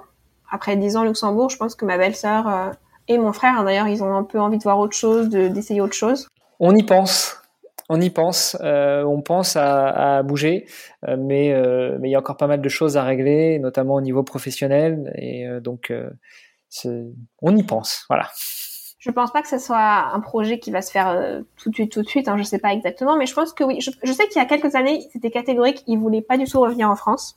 Ça, je, je sais qu'il était vraiment beaucoup mieux au Luxembourg. Je pense qu'aujourd'hui, ça a changé. Mon fils, il, m'a parlé, je l'ai vu en, décembre, et ils ont peut-être un projet. Ils, ont parlé de ça, mais est-ce qu'ils vont, ils vont, Hermano et Tina, est-ce qu'ils vont le réaliser? Je sais pas. Parce que Tina, elle a aussi quand même un très bon emploi, elle est chef comptable, donc elle gagne bien sa vie. Bon, après, c'est à eux de voir. Ils sont déterminés à faire ça, ou c'est un projet, disons, euh, un projet et ça restera à niveau de projet ou effectivement ça va se concrétiser, je ne peux pas vous dire. L'avenir nous le dira. De toute façon, c'est, c'est à eux de s'assumer. Hein. Mais je pense qu'aujourd'hui, mon frère se voit plus comme, euh, ouais, comme il dit, un citoyen du monde. C'est-à-dire que peu importe où il est, en fait, euh, ce qui compte, c'est avec qui il est, avec sa famille. Mon frère a quatre enfants, le dernier a, le dernier a six mois. Donc, euh, Ouais, je pense que quand t'as un enfant, ça remet en place, ça, ça change aussi ce que, as, ce que tu veux dans la vie, je, je pense. Peut-être que se retrouver dans le même pays, Léa et Hermano y ont déjà pensé? Alors ça, oui. Alors, moi, j'ai pas été très proche de mon frère pendant longtemps, parce qu'il a 10 ans de plus que moi. Il est parti de la maison, moi j'avais 10 ans, il avait 20 ans, il a eu des enfants, donc bah, c'est normal, son attention euh, se tourne vers ses enfants. Pourquoi pas? Alors moi je parle pas espagnol, euh, même si euh, même si je suis pas contre le fait de l'apprendre. Mais bon, écoute, euh, à voir. Après, j'ai vécu quand même dix ans avec ma sœur parce qu'on a dix ans d'écart, donc j'ai quand même vécu dix ans avec elle dans la même maison chez mes parents. elle était pas toujours facile. Alors je sais pas si j'ai envie de vivre à côté d'elle. non, je blague, non, je blague, je blague. Mais c'est vrai que ça pourrait être sympa de se retrouver au même endroit et puis que, les enfants grandissent ensemble, ce serait cool. Et on s'est beaucoup rapproché, alors ça c'est clair, à la mort de ma mère. Donc euh, il y a eu des choses très positives, on va dire, après la mort de ma mère, ce qui peut paraître bizarre à dire, mais je préfère voir le positif hein, que le négatif. Donc je me suis beaucoup rapprochée de mon père et énormément de mon, de mon frère. Euh, et depuis qu'on est parti à Boston aussi. Et oui, aujourd'hui, c'est un vrai sujet. Longtemps, on a pensé rentrer au Luxembourg, parce que mon mari est ingénieur informatique, donc il pourrait trouver du travail euh, très facilement au Luxembourg. Enfin facilement en tout cas. Et oui, on a pensé longtemps à se rapprocher. Et oui, une des raisons aussi aujourd'hui, c'est de se rapprocher de la famille de mon frère, parce que ses enfants sont encore jeunes, on veut les voir plus souvent. Et mais comme on s'est plus projeté sur l'Espagne, parce que moi j'ai envie de, entre guillemets, j'ai envie de vivre une expatriation encore. Dire l'Espagne, ce sera encore pour moi une expatriation. Et mon mari, ça fait, euh, ça va faire 15 ans qu'il n'a pas vécu en Espagne. Et mon mari, il a jamais travaillé, il a jamais travaillé en Espagne. Et ça fait 15 ans qu'il vit pas en Espagne. Donc pour lui, c'est aussi, il dit, je sais même plus comment c'est vivre en Espagne. Et il me dit, je sais pas, ça va être aussi tout nouveau pour moi parce qu'en fait, euh, je sais plus ce que c'est que de vivre en Espagne. On s'est toujours dit que on voudrait rentrer en Espagne dans un endroit où on est à distance égale de tout le monde. Alors forcément, on sera plus proche de sa famille, évidemment, mais qu'on puisse aller prendre un avion facilement pour voir mon frère ou voir mon père. Ou qu'en voiture, ça soit 10 heures maximum de voiture, que on puisse faire des allers-retours fréquents pour voir mon frère et mon père. Bah, très honnêtement, tu vois, euh, mes enfants, ils ont 22, 18, 11 et 6 mois. Et il y a quelques mois, je me disais, bon, numéro 3, il, dans 10 ans, plus ou moins, il part de la maison. Donc dans 10 ans, on va pouvoir commencer à en profiter et, se balader à droite à gauche avec euh, mon épouse. Et, et, puis finalement, on a remis le couvert. Donc ça va décaler encore de quelques années. Mais après, on n'est pas, on n'est pas non plus fermé au fait de bouger parce que les deux grands, justement, sont grands. Ils vont vivre leur vie. Donc si on se déplace, on se déplacera plutôt à 4 que à 6. Et Domenico, alors, aimerait-il que ses enfants reviennent en France? Non, je pense pas. Je pense que mon père, il... mon père est quelqu'un d'assez solitaire. Non, bah, demandes, il te dira non, euh, je n'ai pas besoin qu'elle rentre. il te dira non. Il te dira ça, je suis sûre qu'il te dira ça d'ailleurs. Tu sais, je me sens un peu comme dans Les Amours. Tu te rappelles cette émission, Les Amours? Où tu posais une question à quelqu'un du couple et tu sais pas qu'est-ce que l'autre va répondre. Je me sens un peu comme ça. Je me dis, qu'est-ce que mon père va dire? Non, pas particulièrement. Non, je suis bien comme je suis. Je suis bien, je peux aller le voir quand je veux. Bon, à part Covid euh, aux États-Unis, euh, je peux aller le voir quand je veux. J'ai suffisamment de moyens d'aller le voir si j'ai besoin. Euh, donc, je vois pas où c'est, qu'il soit à, 300 km d'ici ou à 1000, ça change rien. je crois qu'il s'en fout. non, mais euh, ouais, de temps en temps, je pense qu'il aimerait bien qu'on soit un peu plus près de lui. Après, euh, moi, je reste persuadé que pour lui, l'essentiel, c'est qu'on soit heureux. Et donc, euh, qu'on soit heureux ici, à Tombouctou, ou, ou, dans un autre continent, bah, peu importe. Mon père, c'est un ours, hein. c'est un vrai ours, donc ça va être difficile de lui tirer les verres. Enfin, tu peux lui tirer les verres du nez, mais ah, je sais pas. Mais euh, non, oui, mon père, je pense que non. Mais après, il le dira jamais, mais il est content. C'est-à-dire qu'il est venu me voir à Boston plusieurs fois.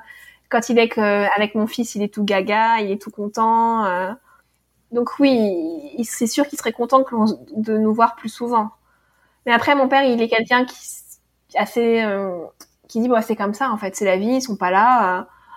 Lui, il estime que c'est pas parce qu'on est loin qu'on n'est pas proche d'un de l'autre en fait. Enfin, ce qui est marrant, c'est que mon fils Pourtant, mon fils, ça, fait longtemps qu'il n'a pas vu mon père. Ça fait un an maintenant avec le Covid qu'on n'a pas vu mon père, en plus. Ouais, un an tout pile. Euh, mon fils te connaît très bien, on l'appelle, il sait qui c'est. Même, même ma mère que mon fils n'a pas connue, je lui en parle et il la connaît. Donc, en fait, j'ai vraiment ce besoin de transmission avec mon fils. Et je pense que parce que la famille c'est extrêmement important pour moi, mon fils le ressent aussi et du coup il, connaît tout le monde dans la famille, euh, même si euh, on les voit pas forcément beaucoup en fait. Donc euh, donc non, je pense que mon père, il est bien. Euh, il est bien. Comment Léa et Hermano vivent-ils leur séparation? J'ai le droit de tacler encore? Non. non, mais très sérieusement, c'est parfois difficile, surtout depuis qu'elle a un enfant, parce que euh, bah, quand, on, quand on parle entre adultes, euh, enfin quand, on, quand on a des relations entre adultes, même un, appel, une visio, ça, ça remplace pas mal de, de choses euh, ou du moins ça compense un peu certaines choses. Par contre, quand il y a les enfants en jeu, bah, c'est vrai que c'est plus sympa de se voir de manière assez régulière, de les voir grandir, de les voir, euh, de les voir jouer entre eux, de les voir échanger entre eux, de voir euh, comment est-ce que un enfant peut peut faire grandir un autre. Et donc euh, l'aspect euh, vivre loin quand on a des enfants, c'est un peu difficile. De moins en moins bien, bizarrement. Alors l'année dernière, c'était l'année dernière, non il y a deux ans, 2019. Ouais, 2019, je lui ai offert un voyage surprise. Donc il est venu tout seul pour ses 40 ans. Enfin pour ses, il a 39, non, c'est 39 ans du coup. Bon, un an avant. Mais oui, en fait, avec ma belle-sœur, on a manigancé un peu ça. On lui a offert un voyage surprise pour qu'il vienne nous voir tout seul. Au début, il était un peu réticent à partir tout seul. Il m'a dit, tu sens ma femme Parce que mon frère est aussi euh, un peu comme mon père, très très fou de sa femme. Et puis finalement, il a adoré être ici. Enfin, on s'est éclaté. On a été à New York, on a fait plein de choses. Et du coup, ils sont revenus tous ensemble euh, fin août. Du coup, trois quatre mois après, ils sont revenus toute la famille. Et oui, bah oui, à chaque fois qu'il part, c'est les larmes et on s'appelle régulièrement. Euh, en plus, là, on a une passion un peu commune. Bah, lui a des podcasts, moi j'adore écouter des podcasts, donc on a de quoi parler. On s'envoie des messages audio avec une application géniale d'ailleurs pour les expats qui s'appelle Cappuccino. Moi, je suis très proche de une de mes nièces aussi, qui a 18 ans maintenant. Puis bon, euh, c'est vrai que des fois j'ai envie de serrer ma sœur dans les bras et, puis bah elle est à quelques milliers de kilomètres donc c'est pas facile. Et c'est encore plus dur bah, depuis euh, la petite phase tu sais, de, crise sanitaire qu'on traverse là. Je sais pas si t'as entendu parler, histoire du, Covid ou un truc comme ça. Euh, ouais, donc la séparation avec mon frère, je la vis moins bien parce que voilà, mon frère il a 40 ans déjà, enfin déjà, il est pas vieux hein, mais je veux dire, s'il m'entend dire ça, il va me détester. Euh, mais je sais pas, je pense que c'est juste le fait d'être loin et puis mon fils est petit, j'ai envie qu'il soit avec sa famille en fait, j'ai envie. On les a vus quand? On les a vus Ah, on les a vus cet été parce que moi, voilà, ça c'est un problème d'expatriation. Mon beau-père est décédé en plein Covid au mois de mai. Donc il n'est pas décédé du Covid, hein, il est décédé d'un cancer. Et du coup, on est rentré en Espagne en bah, c'était la pandémie, quoi. C'était la, c'était pile la fin du confinement en Espagne, je crois. On est resté trois mois en Espagne et du coup, on s'est dit bon bah, quitte à être là, on va faire un détour par le Luxembourg. Euh. Et donc, on s'est arrêté vite fait euh, en juillet, euh, quand l'épidémie était déjà un peu mieux. Enfin, l'été, ça allait un peu mieux en Europe. voir mon frère, mais oui, c'est toujours très dur en fait. Je le vois une semaine, je suis trop contente et puis et puis la frustration de repartir en fait. C'est toujours un peu ambivalent le et quand tu reviens ici, t'es content. C'est-à-dire que là, que je suis là, maintenant que je suis ici, quand je pense à rentrer en Espagne, ça m'angoisse. Je me dis, oh, rentrer en Espagne, il, faut refaire ma vie, il faut que je retrouve un travail, il faut que je recommence tout, et puis et si je m'intègre pas, et mais de toute façon, quand t'es expatrié, tu te compliques un peu la vie, j'ai envie de dire. Soit tu décides de partir et tu restes, soit comme d'autres personnes, ton mari il est américain, donc euh, c'est facile, ça c'est facile. Je pense que mon mari serait américain, on aurait de la famille ici. J'aurais moins peut-être ce besoin de rentrer, de me dire on a au moins une famille ici si on rentrerait en France, serait pareil, on aurait la moitié de la famille aux États-Unis, donc ça n'irait jamais vraiment en fait. Euh, mais nous, en fait, on est, ouais, on est tous les deux européens. Euh, donc ouais, donc je pense que c'est l'ambivalence des expatriés qui veulent, euh, qui veulent partir, mais rester et puis voir les gens, mais pas trop et. Et avec leur papa. Je la vis très bien. Ils font leur vie. C'est des adultes. Il faut, il faut qu'ils fassent leur vie. Et je la vis très bien. Ça me gêne pas qu'ils soient loin. Bon, bien sûr, je vois moi mes petits enfants, mais quand je les vois, je les vois c'est c'est largement suffisant. Euh, je reste si, si, je vais chez mon fils, je reste deux semaines, trois semaines. Il arrive dans l'année qui me dit hey, tu viens pour l'anniversaire et je pars une semaine. Donc euh, de toute façon aujourd'hui c'est plus un problème. On, on, on se voit sur l'ordinateur, on se voit sur la tablette, on est comme si on était l'un à côté de l'autre. C'est pas un problème euh, aujourd'hui l'éloignement avec les moyens techniques qu'on a Bon, bien sûr, on est mieux quand on se touche, même si on peut plus, à cause du virus, se toucher. Bien sûr qu'on est, mais honnêtement, on peut pas dire que ma fille, ben, elle avait sa mère deux, deux, fois par jour au téléphone. Mon fils, je l'ai à tout moment quand je veux. Et on reste pas euh, trois jours, deux jours sans, sans se, se contacter. Donc, l'éloignement véritable comme on pouvait penser il y a 100 ans euh, ou 50 ans, euh, ça n'existe plus ça. Mon papa, ça va. Parce que mon, mon père et moi, c'est un peu je t'aime, moi non plus. C'est-à-dire qu'on s'aime, mais quand on est ensemble, euh, on se dispute.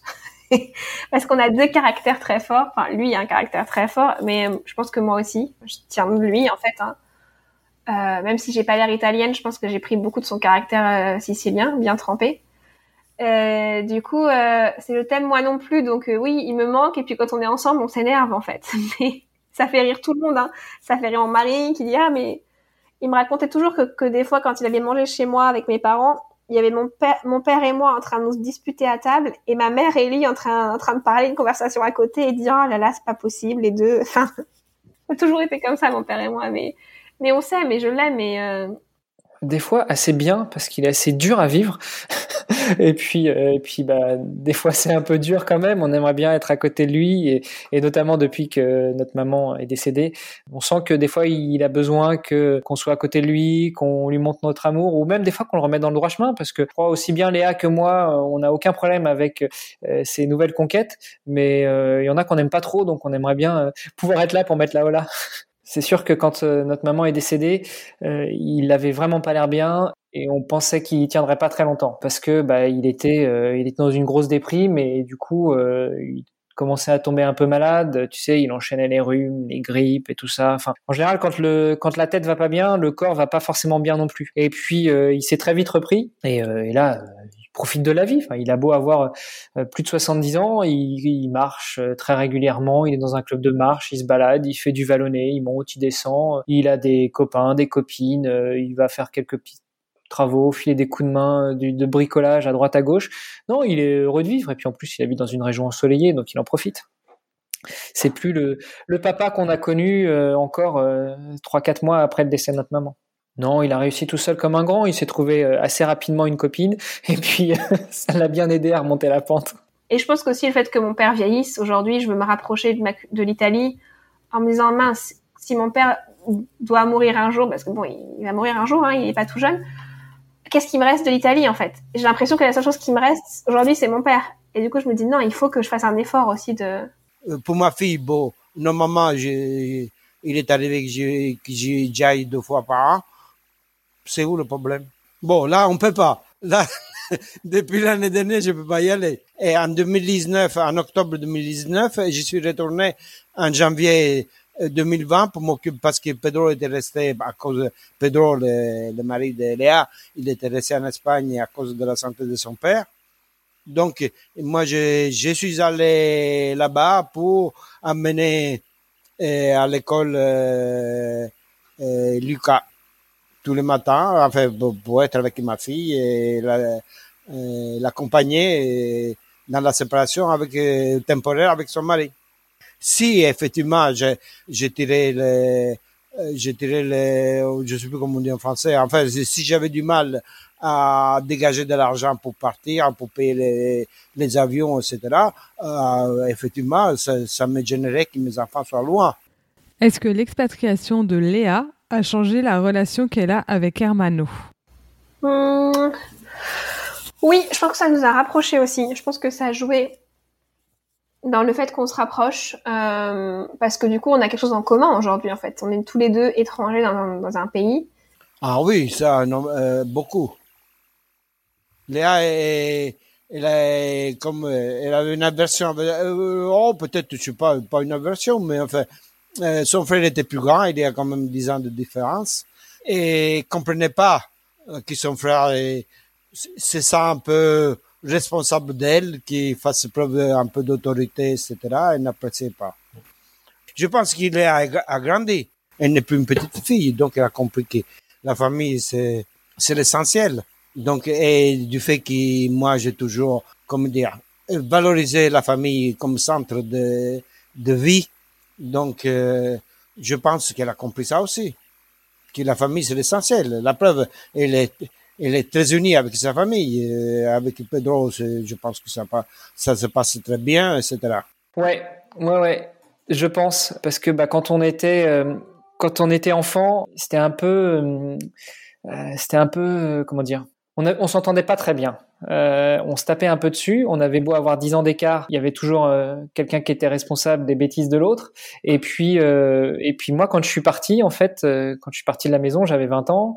Léa avait 10 ans et, et, euh, pendant longtemps, elle, elle m'a tenu pour responsable. Elle se sentait abandonnée en fait. Et puis, euh, bah, le- les expatriations sont passées par là. Pedro est passé par là, le mari de Léa, et comme je le disais au début, bah, je pense qu'il a eu une très très très très bonne influence sur sur ma sœur. Et depuis, bah, ça va super bien. Je, te dis, des moments, j'ai envie de la serrer dans mes bras, alors que que à 20 ans, quand je suis parti de la maison et qu'elle avait 10 ans, j'avais plutôt envie de la gifler.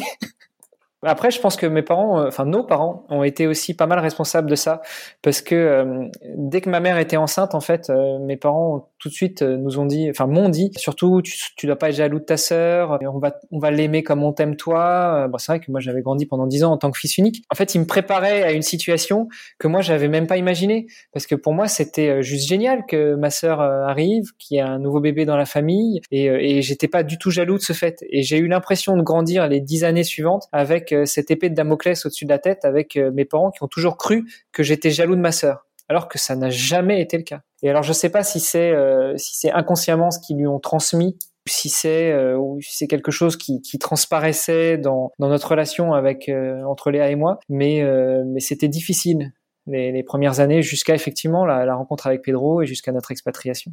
Je pense qu'il fait voir la vie différemment et apprécier les, liens familiaux parce que avant, pour elle, son frère, c'était presque un étranger. C'était quelqu'un qui voulait lui imposer de, un, système de vie, etc. Alors que Hermano il n'est pas très autoritaire. Même avec ses enfants, il l'est pas. Mais pour elle, c'était le grand frère, c'était celui qui voulait gâcher sa vie. Et, euh, et surtout quand il est venu nous voir, en fait, je pense que le fait de voir comment on vivait ici, de... Et puis, les États-Unis, c'est toujours un peu le... Pour les gens qui aiment s'expatrier, je pense que c'est toujours un peu un rêve pour beaucoup de monde. Hein. Vivre aux États-Unis, une expérience de quelques années, c'est beaucoup un rêve. Donc, euh, oui, oui, ça nous, a, ça nous a beaucoup rapprochés. En tout cas, ça nous a pas éloignés. On aurait pu penser que ça nous éloignerait. Mais non, ça a été l'effet inverse. Et du coup, du coup, on est encore plus content de se voir, en fait. Quand, quand on se voit, c'est toujours un peu court, mais c'est intense. Le temps, la maturité, le fait de devenir des, vrais adultes et plus euh, des, adolescents à la limite euh, de l'âge adulte, euh, le fait d'avoir des enfants, tout ça, ça, a bien aidé, je pense. Et puis le fait aussi d'avoir, d'avoir aussi bien d'un côté que de l'autre des conjointes et des conjoints bien plus intelligents que nous, qui ont su apaiser tout ça, toutes les relations, et donc qui, qui ont permis qu'on retrouve une relation, une vraie relation d'amour, frère-sœur. Et le lien avec leur papa Ah bah oui, bah oui, parce que quand était, Léa était là, euh, pour moi, pour elle, j'étais que le vieux, le vieux père qui comprenait rien. Et au moment où j'ai voulu acheter un smartphone, il m'a dit mais qu'est-ce que tu vas faire à ton âge avec un smartphone? Mais tu n'y comprends rien, tu tu tu, tu sauras pas t'en servir. Vous voyez l'idée de ma fille euh, à 20 ans. Ah, par contre, elle voyait bien sa mère se servir d'un smartphone, mais son père non. Pas moi, parce que j'étais toujours bricoleur. Moi, j'étais bon pour le bricolage, pour, pour la maçonnerie, pour, pour faire des travaux à la maison, pour réparer une fuite, mais pas pour, euh, pour me servir d'un téléphone. euh, pas pour l'informatique. Là, vous voyez, cinq minutes avant que vous téléphoniez, de, et, me disait qu'est-ce qu'il fallait que je fasse. Non, je pense pas que ça a changé notre lien. Non, euh, je pense que surtout avec mon père, ça a été la mort de ma mère qui nous a rapprochés, puisque bon, euh, du coup, tu, te rapproches. Cette... Enfin, je sais pas que tu te rapproches, mais moi avant, j'appelais beaucoup ma mère et puis elle racontait tout à mon père ou mon père ou parfois mon père était à côté et je lui parlais. Et puis aujourd'hui, c'est mon père que j'appelle. Donc, euh, je pense que je sais pas si c'est l'expatriation, mais euh, ça nous a pas éloignés en tout cas. Non, ça nous a pas éloignés. Et quand il vient, il est content d'être là. C'est-à-dire qu'il est venu plusieurs fois et euh, il est content de voir qu'on est bien surtout. Je pense que c'est ça qui, compte pour lui. Non, non, je pense pas. Je pense que ça a changé une chose, c'est que euh, moi j'ai pas fait beaucoup d'études et c'est quelque chose que mes parents m'ont toujours reproché parce qu'ils m'ont dit que j'étais fait pour les, études. Moi, je trouvais pas. oui, j'étais bon à l'école, mais en fait, je voulais surtout très vite me jeter dans le grand bain. Et, euh, le fait que je m'expatrie au Luxembourg, qui a cette image de, de quai de paradis fiscal, mais quand même euh, de pays euh, où, où, où, la finance est reine, que je travaille pour une banque française à l'étranger, eh ben j'ai eu l'impression que mon papa était un peu rassuré. Il s'est dit ok, bon, il n'a pas complètement foiré sa vie, et puis s'il déconne pas trop, il peut même encore y arriver. Et comme je dis toujours à mes enfants, en fait, euh, c'est quoi réussir sa vie? Euh, C'est être millionnaire, être milliardaire? Non, je pense que c'est juste euh, bah, avoir trouvé l'amour et puis être heureux. Et à la limite, si on arrive à faire des enfants qui sont eux aussi heureux, bah, c'est ça pour moi réussir ma vie. D'après eux, l'expatriation a-t-elle changé Léa? Ouais, elle m'a beaucoup changé. je suis beaucoup plus ouverte et moins timide qu'avant. J'ai beaucoup moins peur. dire qu'avant, ne serait-ce que commencer un nouveau travail, ça aurait été horrible, j'aurais été très renfermée, j'aurais eu peur de tout et donc je suis j'ai beaucoup moins peur qu'avant. Oui, je pense que ça l'a changé parce que euh, même si elle a rencontré quelqu'un qui est pas français, qui avait déjà ouvert euh, des chakras ou qui lui avait déjà qui l'avait déjà ouverte à une autre culture, et eh ben euh, le fait de partir à l'étranger et donc d'être vraiment confronté à cette autre culture, de vivre dans une autre culture, très clairement, je pense que ça lui a ça lui a donné une autre ouverture d'esprit. Ah, beaucoup. Mais je pense que c'est le mariage déjà qui l'a changé. Et le fait qu'elle est devenue mère, tout ça, ça l'a beaucoup changé. Ça l'a fait évoluer. Vous savez, ma fille, c'était quelqu'un qui disait, qui se demandait pourquoi un plus un, ça fait deux. Je me suis énervé une fois pour lui, faire comprendre que c'était juste une convention pour progresser dans la vie. C'est-à-dire un plus un fait, fait, deux parce que, et après deux plus, plus un, ça fait trois. C'est juste quelque chose qu'on a établi à l'origine du monde pour progresser. Mais ils comprenaient pas. Ils comprenaient pas qu'un plus un puisse faire deux parce qu'ils voulaient une explication. Mais il n'y a pas d'explication. C'est une convention, c'est un but de l'esprit. Voilà, on l'apprend, on réagit comme ça et c'est tout. Voilà, donc euh, je pense que le mariage, le couple, ça l'a fait beaucoup évoluer dans ce sens-là. Et même dans les rapports avec son frère j'ai beaucoup moins honte aussi de parler anglais ou de parler espagnol. C'est-à-dire qu'aujourd'hui, bah oui, j'ai un accent et euh, et puis c'est comme ça en fait. Et je suis même plutôt fière parce que il y a beaucoup d'Américains qui m'ont dit euh, n'aie pas honte de ton accent. Déjà, ils adorent l'accent français. Hein, ça, je l'entends beaucoup à l'école. Ils sont ils disent ah mais votre accent, madame, il est tellement beau quand vous parlez anglais. J'ai ah bon, moi j'aime pas du tout, mais pourquoi pas D'ailleurs, les enfants, ça les fait rire. Souvent, ils corrigent des mots que je dis mal. Ça les, ça les amuse de me corriger un peu quand je prononce pas bien un mot, mais toujours, gentiment. Hein. Euh, oui, donc j'ai beaucoup moins peur, j'ai beaucoup moins honte aussi, et je pense qu'on devrait avoir moins honte en Europe en général ou en France de, parler anglais euh, mal. Il faudrait juste se lancer en fait.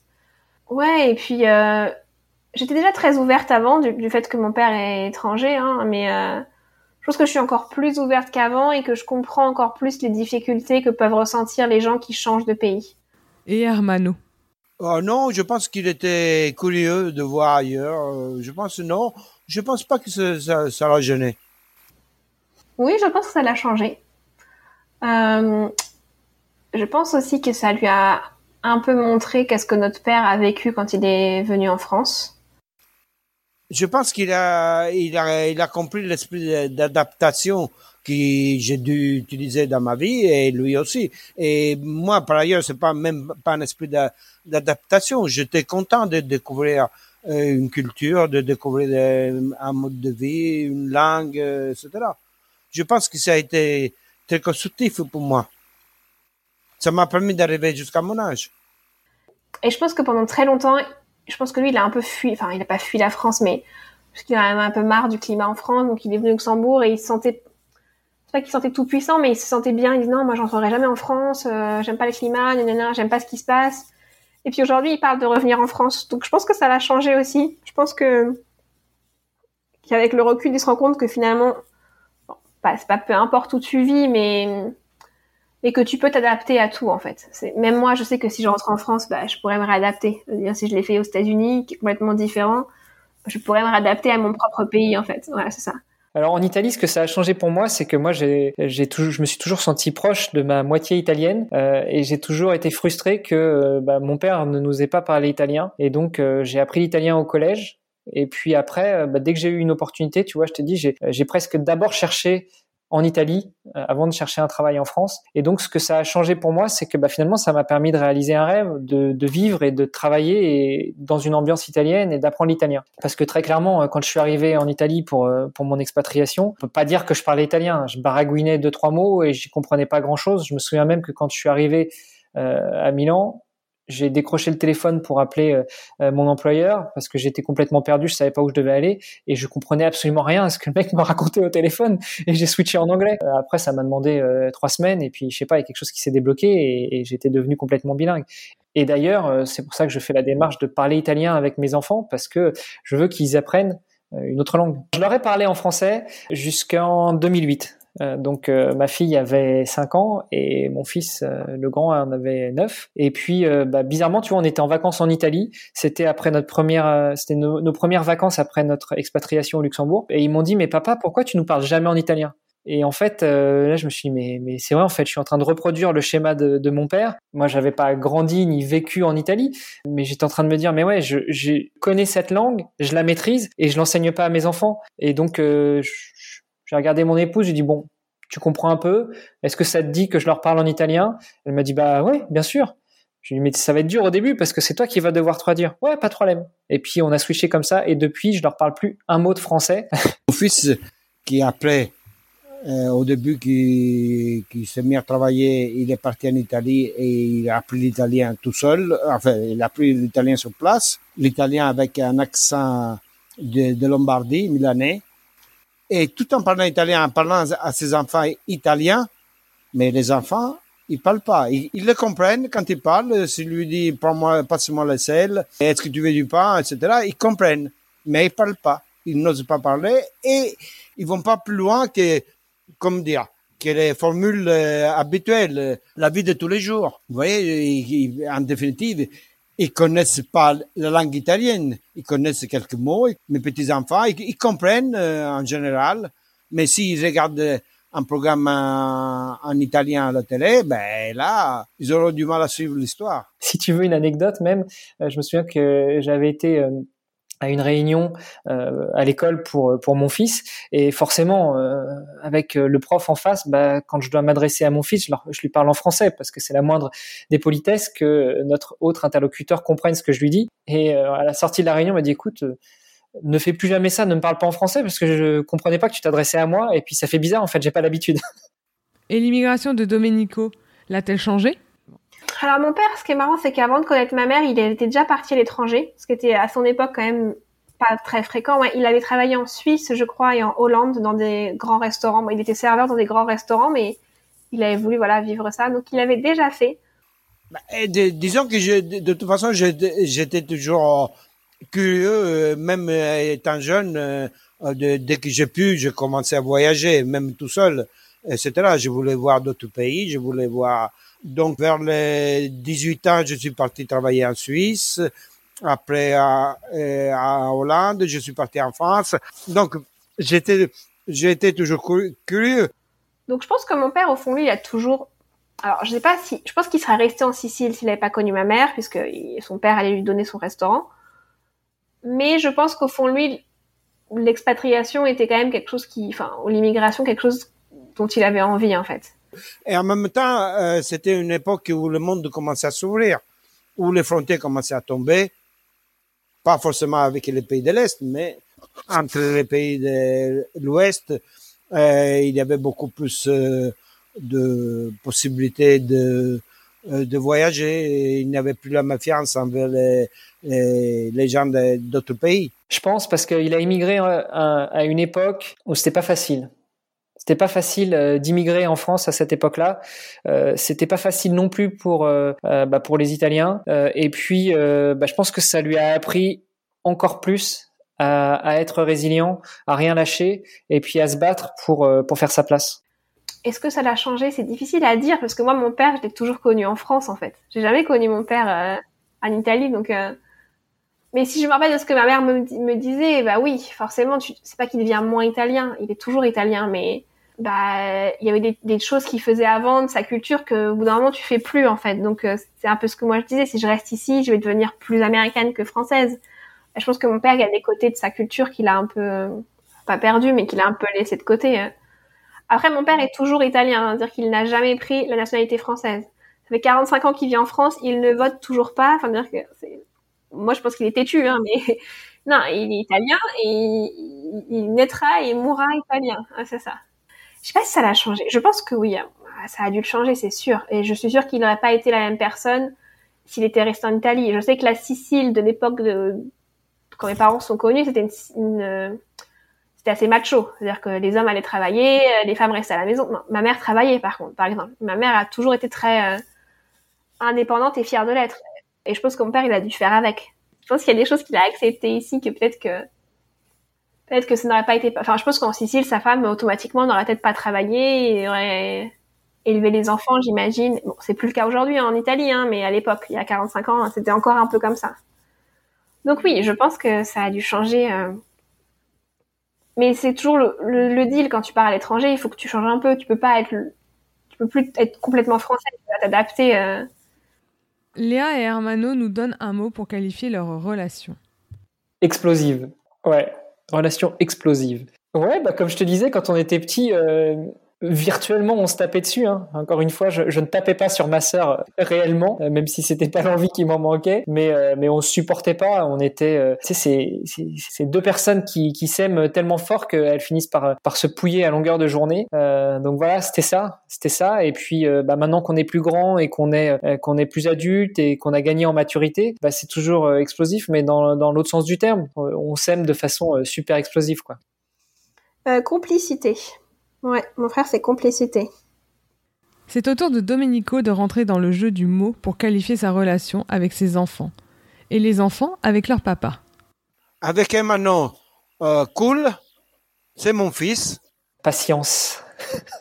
patience de mon côté, hein, pas, de, pas du sien, hein, parce que lui justement, il n'est pas du tout patient. Et puis des moments, notamment quand il vient nous voir, j'ai envie de l'étriper aussi, parce que euh, parce que euh, il est euh, il est super exigeant et euh, puis bah, des fois il fait semblant de pas comprendre et ça m'énerve. Donc il me faut beaucoup de patience. Et heureusement que j'ai une épouse extrêmement patiente qui sait me me calmer et me dire respire. Donc là je sais que ça veut dire que je suis en train d'aller trop loin. Avec Léa, c'est ma mère. Elle est capable de m'engueuler comme si j'étais son fils. Ça a toujours, ça a toujours été le conflit, alors qu'elle n'en avait pas avec sa mère. Mais depuis qu'elle est là-bas, euh, ça va très bien. Mais elle a un sale caractère, hein, elle le sait. je dirais ambigu. Je sais pas si je peux dire ambigu, mais c'est le je, je t'aime moi non plus en fait. C'est ça, je t'aime moi non plus. le mot de la fin. Léa, Hermano et Domenico se laissent un message personnel. Alors Hermano, mon grand frère chéri d'amour, bah écoute, je t'aime beaucoup énormément. Euh, je suis très contente qu'on soit beaucoup plus proches euh, qu'on ait pu l'être avant. Euh, je suis très fière de toi. Je trouve que c'est trop la classe d'avoir un grand frère comme toi. Et j'espère que dans un futur euh, pas trop lointain, on pourra être plus près, euh, se voir plus souvent et ouais, et profiter de la vie ensemble sans avoir à compter les minutes parce qu'à chaque fois qu'on se voit, bah, c'est un peu court. Voilà. Ça va être très simple, ça va être le même pour, pour les deux. C'est juste je t'aime. Voilà, je pourrais t'en dire euh, beaucoup plus. J'ai l'habitude de d'écrire et de dire des tartines, mais non, là j'ai juste envie de dire, euh, voilà, le, regarder, euh, les regarder droit dans les yeux et surtout à mon papa parce que j'ai beaucoup de mal à lui exprimer mes sentiments et puis bah juste le regarder droit dans les yeux, lui dire je t'aime. Merci, mon fils Hermano, d'être euh, mon fils, d'être, euh, comme dire, toujours respectueux de ton père et jamais, et jamais trop critique. Merci Léa pour être euh, une chipie, pour être critique et agressive envers ton père. Mais je les aime beaucoup tous les deux. Ils le savent. Ils le savent. De toute façon, la famille chez, dans ma culture sicilienne, c'est le centre du monde. Donc, euh, eux, ils sont le centre du monde comme c'était par ailleurs leur mère pour moi. Et je pense qu'ils sont heureux dans leur rapport conjugaux. C'est par l'exemple qu'on lui, on lui a donné, sa mère et moi. Alors papa, euh, je veux que tu saches que je t'aime, euh, même si toi et moi c'est toujours un peu un peu chien et chat. Hein. Je suis très fière aussi que tu sois mon père. Je suis très fière de ce que tu nous as transmis à Hermano et moi. Je pense que tu as été un, enfin t'as été et toujours un, très bon père. C'est grâce à toi que je pense que je suis aussi euh, que je suis ouverte et que et que la différence ne me fait pas peur. Et j'espère que, que oui, que aussi pareil, que dans un futur euh, pas trop lointain, on, on pourra être euh, plus près l'un de l'autre et pouvoir profiter de toi euh, plus que ces dernières années, puisque bon, avec la distance, c'est pas toujours euh, évident. Voilà. Voilà, vous avez découvert l'histoire de Léa, Hermano et Domenico. J'espère que cela vous a plu de les écouter tout autant qu'à moi de recueillir leurs témoignages. Ils sont tellement touchants leur histoire est touchante, leur relation l'est aussi beaucoup, je trouve. Une très belle recette de famille, avec un papa à fort caractère, aromatisé d'un frère et d'une sœur qui, étant enfant, avaient une relation plutôt frictionnelle, où l'on ajoute une épreuve très difficile à surmonter avec deux enfants expatriés, mais qui, au final, rend une famille qui se soude encore plus avec le temps. Bon, et je pense qu'on peut aussi dire un grand merci à Pedro, hein, car d'après Hermano et Domenico, il a fait beaucoup de bien à Léa. Léa m'en veut pas, hein, mais en vrai, ton papa et ton frère l'ont vraiment beaucoup répété pour ne pas y faire une petite allusion. Oh, j'ai une dernière petite question qui me vient là. Promis, après j'arrête. Est-ce que vous aussi, vous rêvez d'un début d'histoire d'amour aussi romantique que celui de Domenico et de sa femme? Maintenant, je vous donne rendez-vous chez Domenico pour un énorme plat de pâtes. Bon, par contre, pour pas vous faciliter trop la tâche, je vous laisse trouver son adresse. Non, allez, trêve de plaisanterie. Nous vous donnons rendez-vous sur notre Instagram Whirlwind le podcast pour que nous puissions échanger sur cet épisode ensemble. Un like, un com, un partage nous touche énormément et nous aide à nous faire connaître. Aussi, si le cœur vous en dit, laissez-nous un commentaire et 5 étoiles sur Apple Podcast ou votre plateforme d'écoute. C'est aussi un véritable coup de pouce pour notre podcast. On vous dit à jeudi prochain pour le prochain épisode. À très bientôt